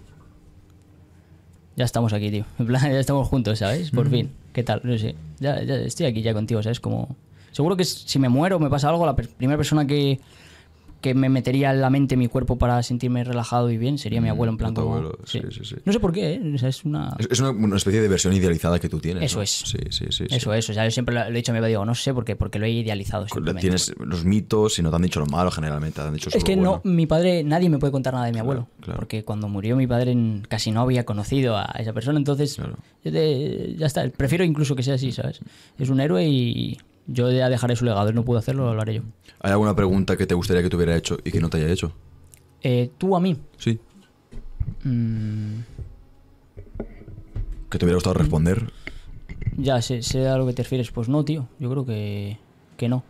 El consejo, yo creo que a la gente, que yo creo que lo hemos dado un poco eso, que el mejor consejo que le podemos dar a la gente es que tome el control y, y que se haga responsable de verdad de sus cosas, tío. No soporto la gente que se queja y la gente que pone excusas. No la soporto. Y yo mismo, incluso muchas veces lo hago. Y eso es lo, lo que hace eso directamente es alejarte de todo. No te quejes y si te quejas es, sea porque vas a hacer un cambio de algo. Joder, pues me quita muchos impuestos. Vale, ya lo he dicho, ahora voy a hacer algo. Joder, pues mm, estoy delgado. No me voy a quejar, voy a hacer algo, ¿sabes? Y, y la, la otra cosa que te he dicho es eso, no, em, no poner excusas. Ya, pero es que... No, no, no. La única excusa es que tú eres una mierda y ya está. Eh, Entonces, ¿Eso te lo dices a ti mismo también? Sí, sí, sí, me lo digo a mí mismo. Yo, yo no me pongo excusas, yo te lo he dicho. plan, Yo soy anti, el antiemprendedor, o sea, No hago esto porque estoy siendo un vago. claro, literal, literal, sí, sí, literalmente, tío. Y es, es la realidad. Vale, por último, ¿tienes una pregunta tú para mí? Mm, ¿De dónde te ves aquí a...? Buah, esa pregunta me la hacen siempre, Sí, cabrón. vale. Eh, cuéntame alguna, eh, yo qué sé, algo amoroso, tío. Algo Alguna amoroso. rotura de No, corazón. hombre, no, no Algo- puedo- Alguna que te dejó de todo tirado, tío. Que no, no, no puedo. Ay, sí, Dios mío. puedes, cabrón, cuéntamela. This was this girl. Voy a hacer como Thomas Shelby. Dale, dale. Como to- que dijo Thomas Shelby en, uh, en Peaky Blinders. Dijo, Oh, there is a woman. There, oh, there's a woman, but she's in the past. And No, the no, past, en español, cabrón. and the past is no longer my concern. Eso, Sí. eso lo resumiría. Sí. Eso lo resumiría. Bien, ¿dónde te puede encontrar la gente? Eh, ¡Hostia! Que explotamos tú. ¡Bum! este sería el mejor final que podría ser. Y murieron viral. Ya está, viral. 100%. Eh, nada, Instagram. Sí, señor. Voy a ver si le doy caña un poco a TikTok. Voy a ver si, si hago cositas, pero sobre todo Instagram, tío. Vale, metes eso puro en la boca y nos chocamos espadas. ¿Desenfúndala? Yo controlo bastante bien la espada, ¿eh?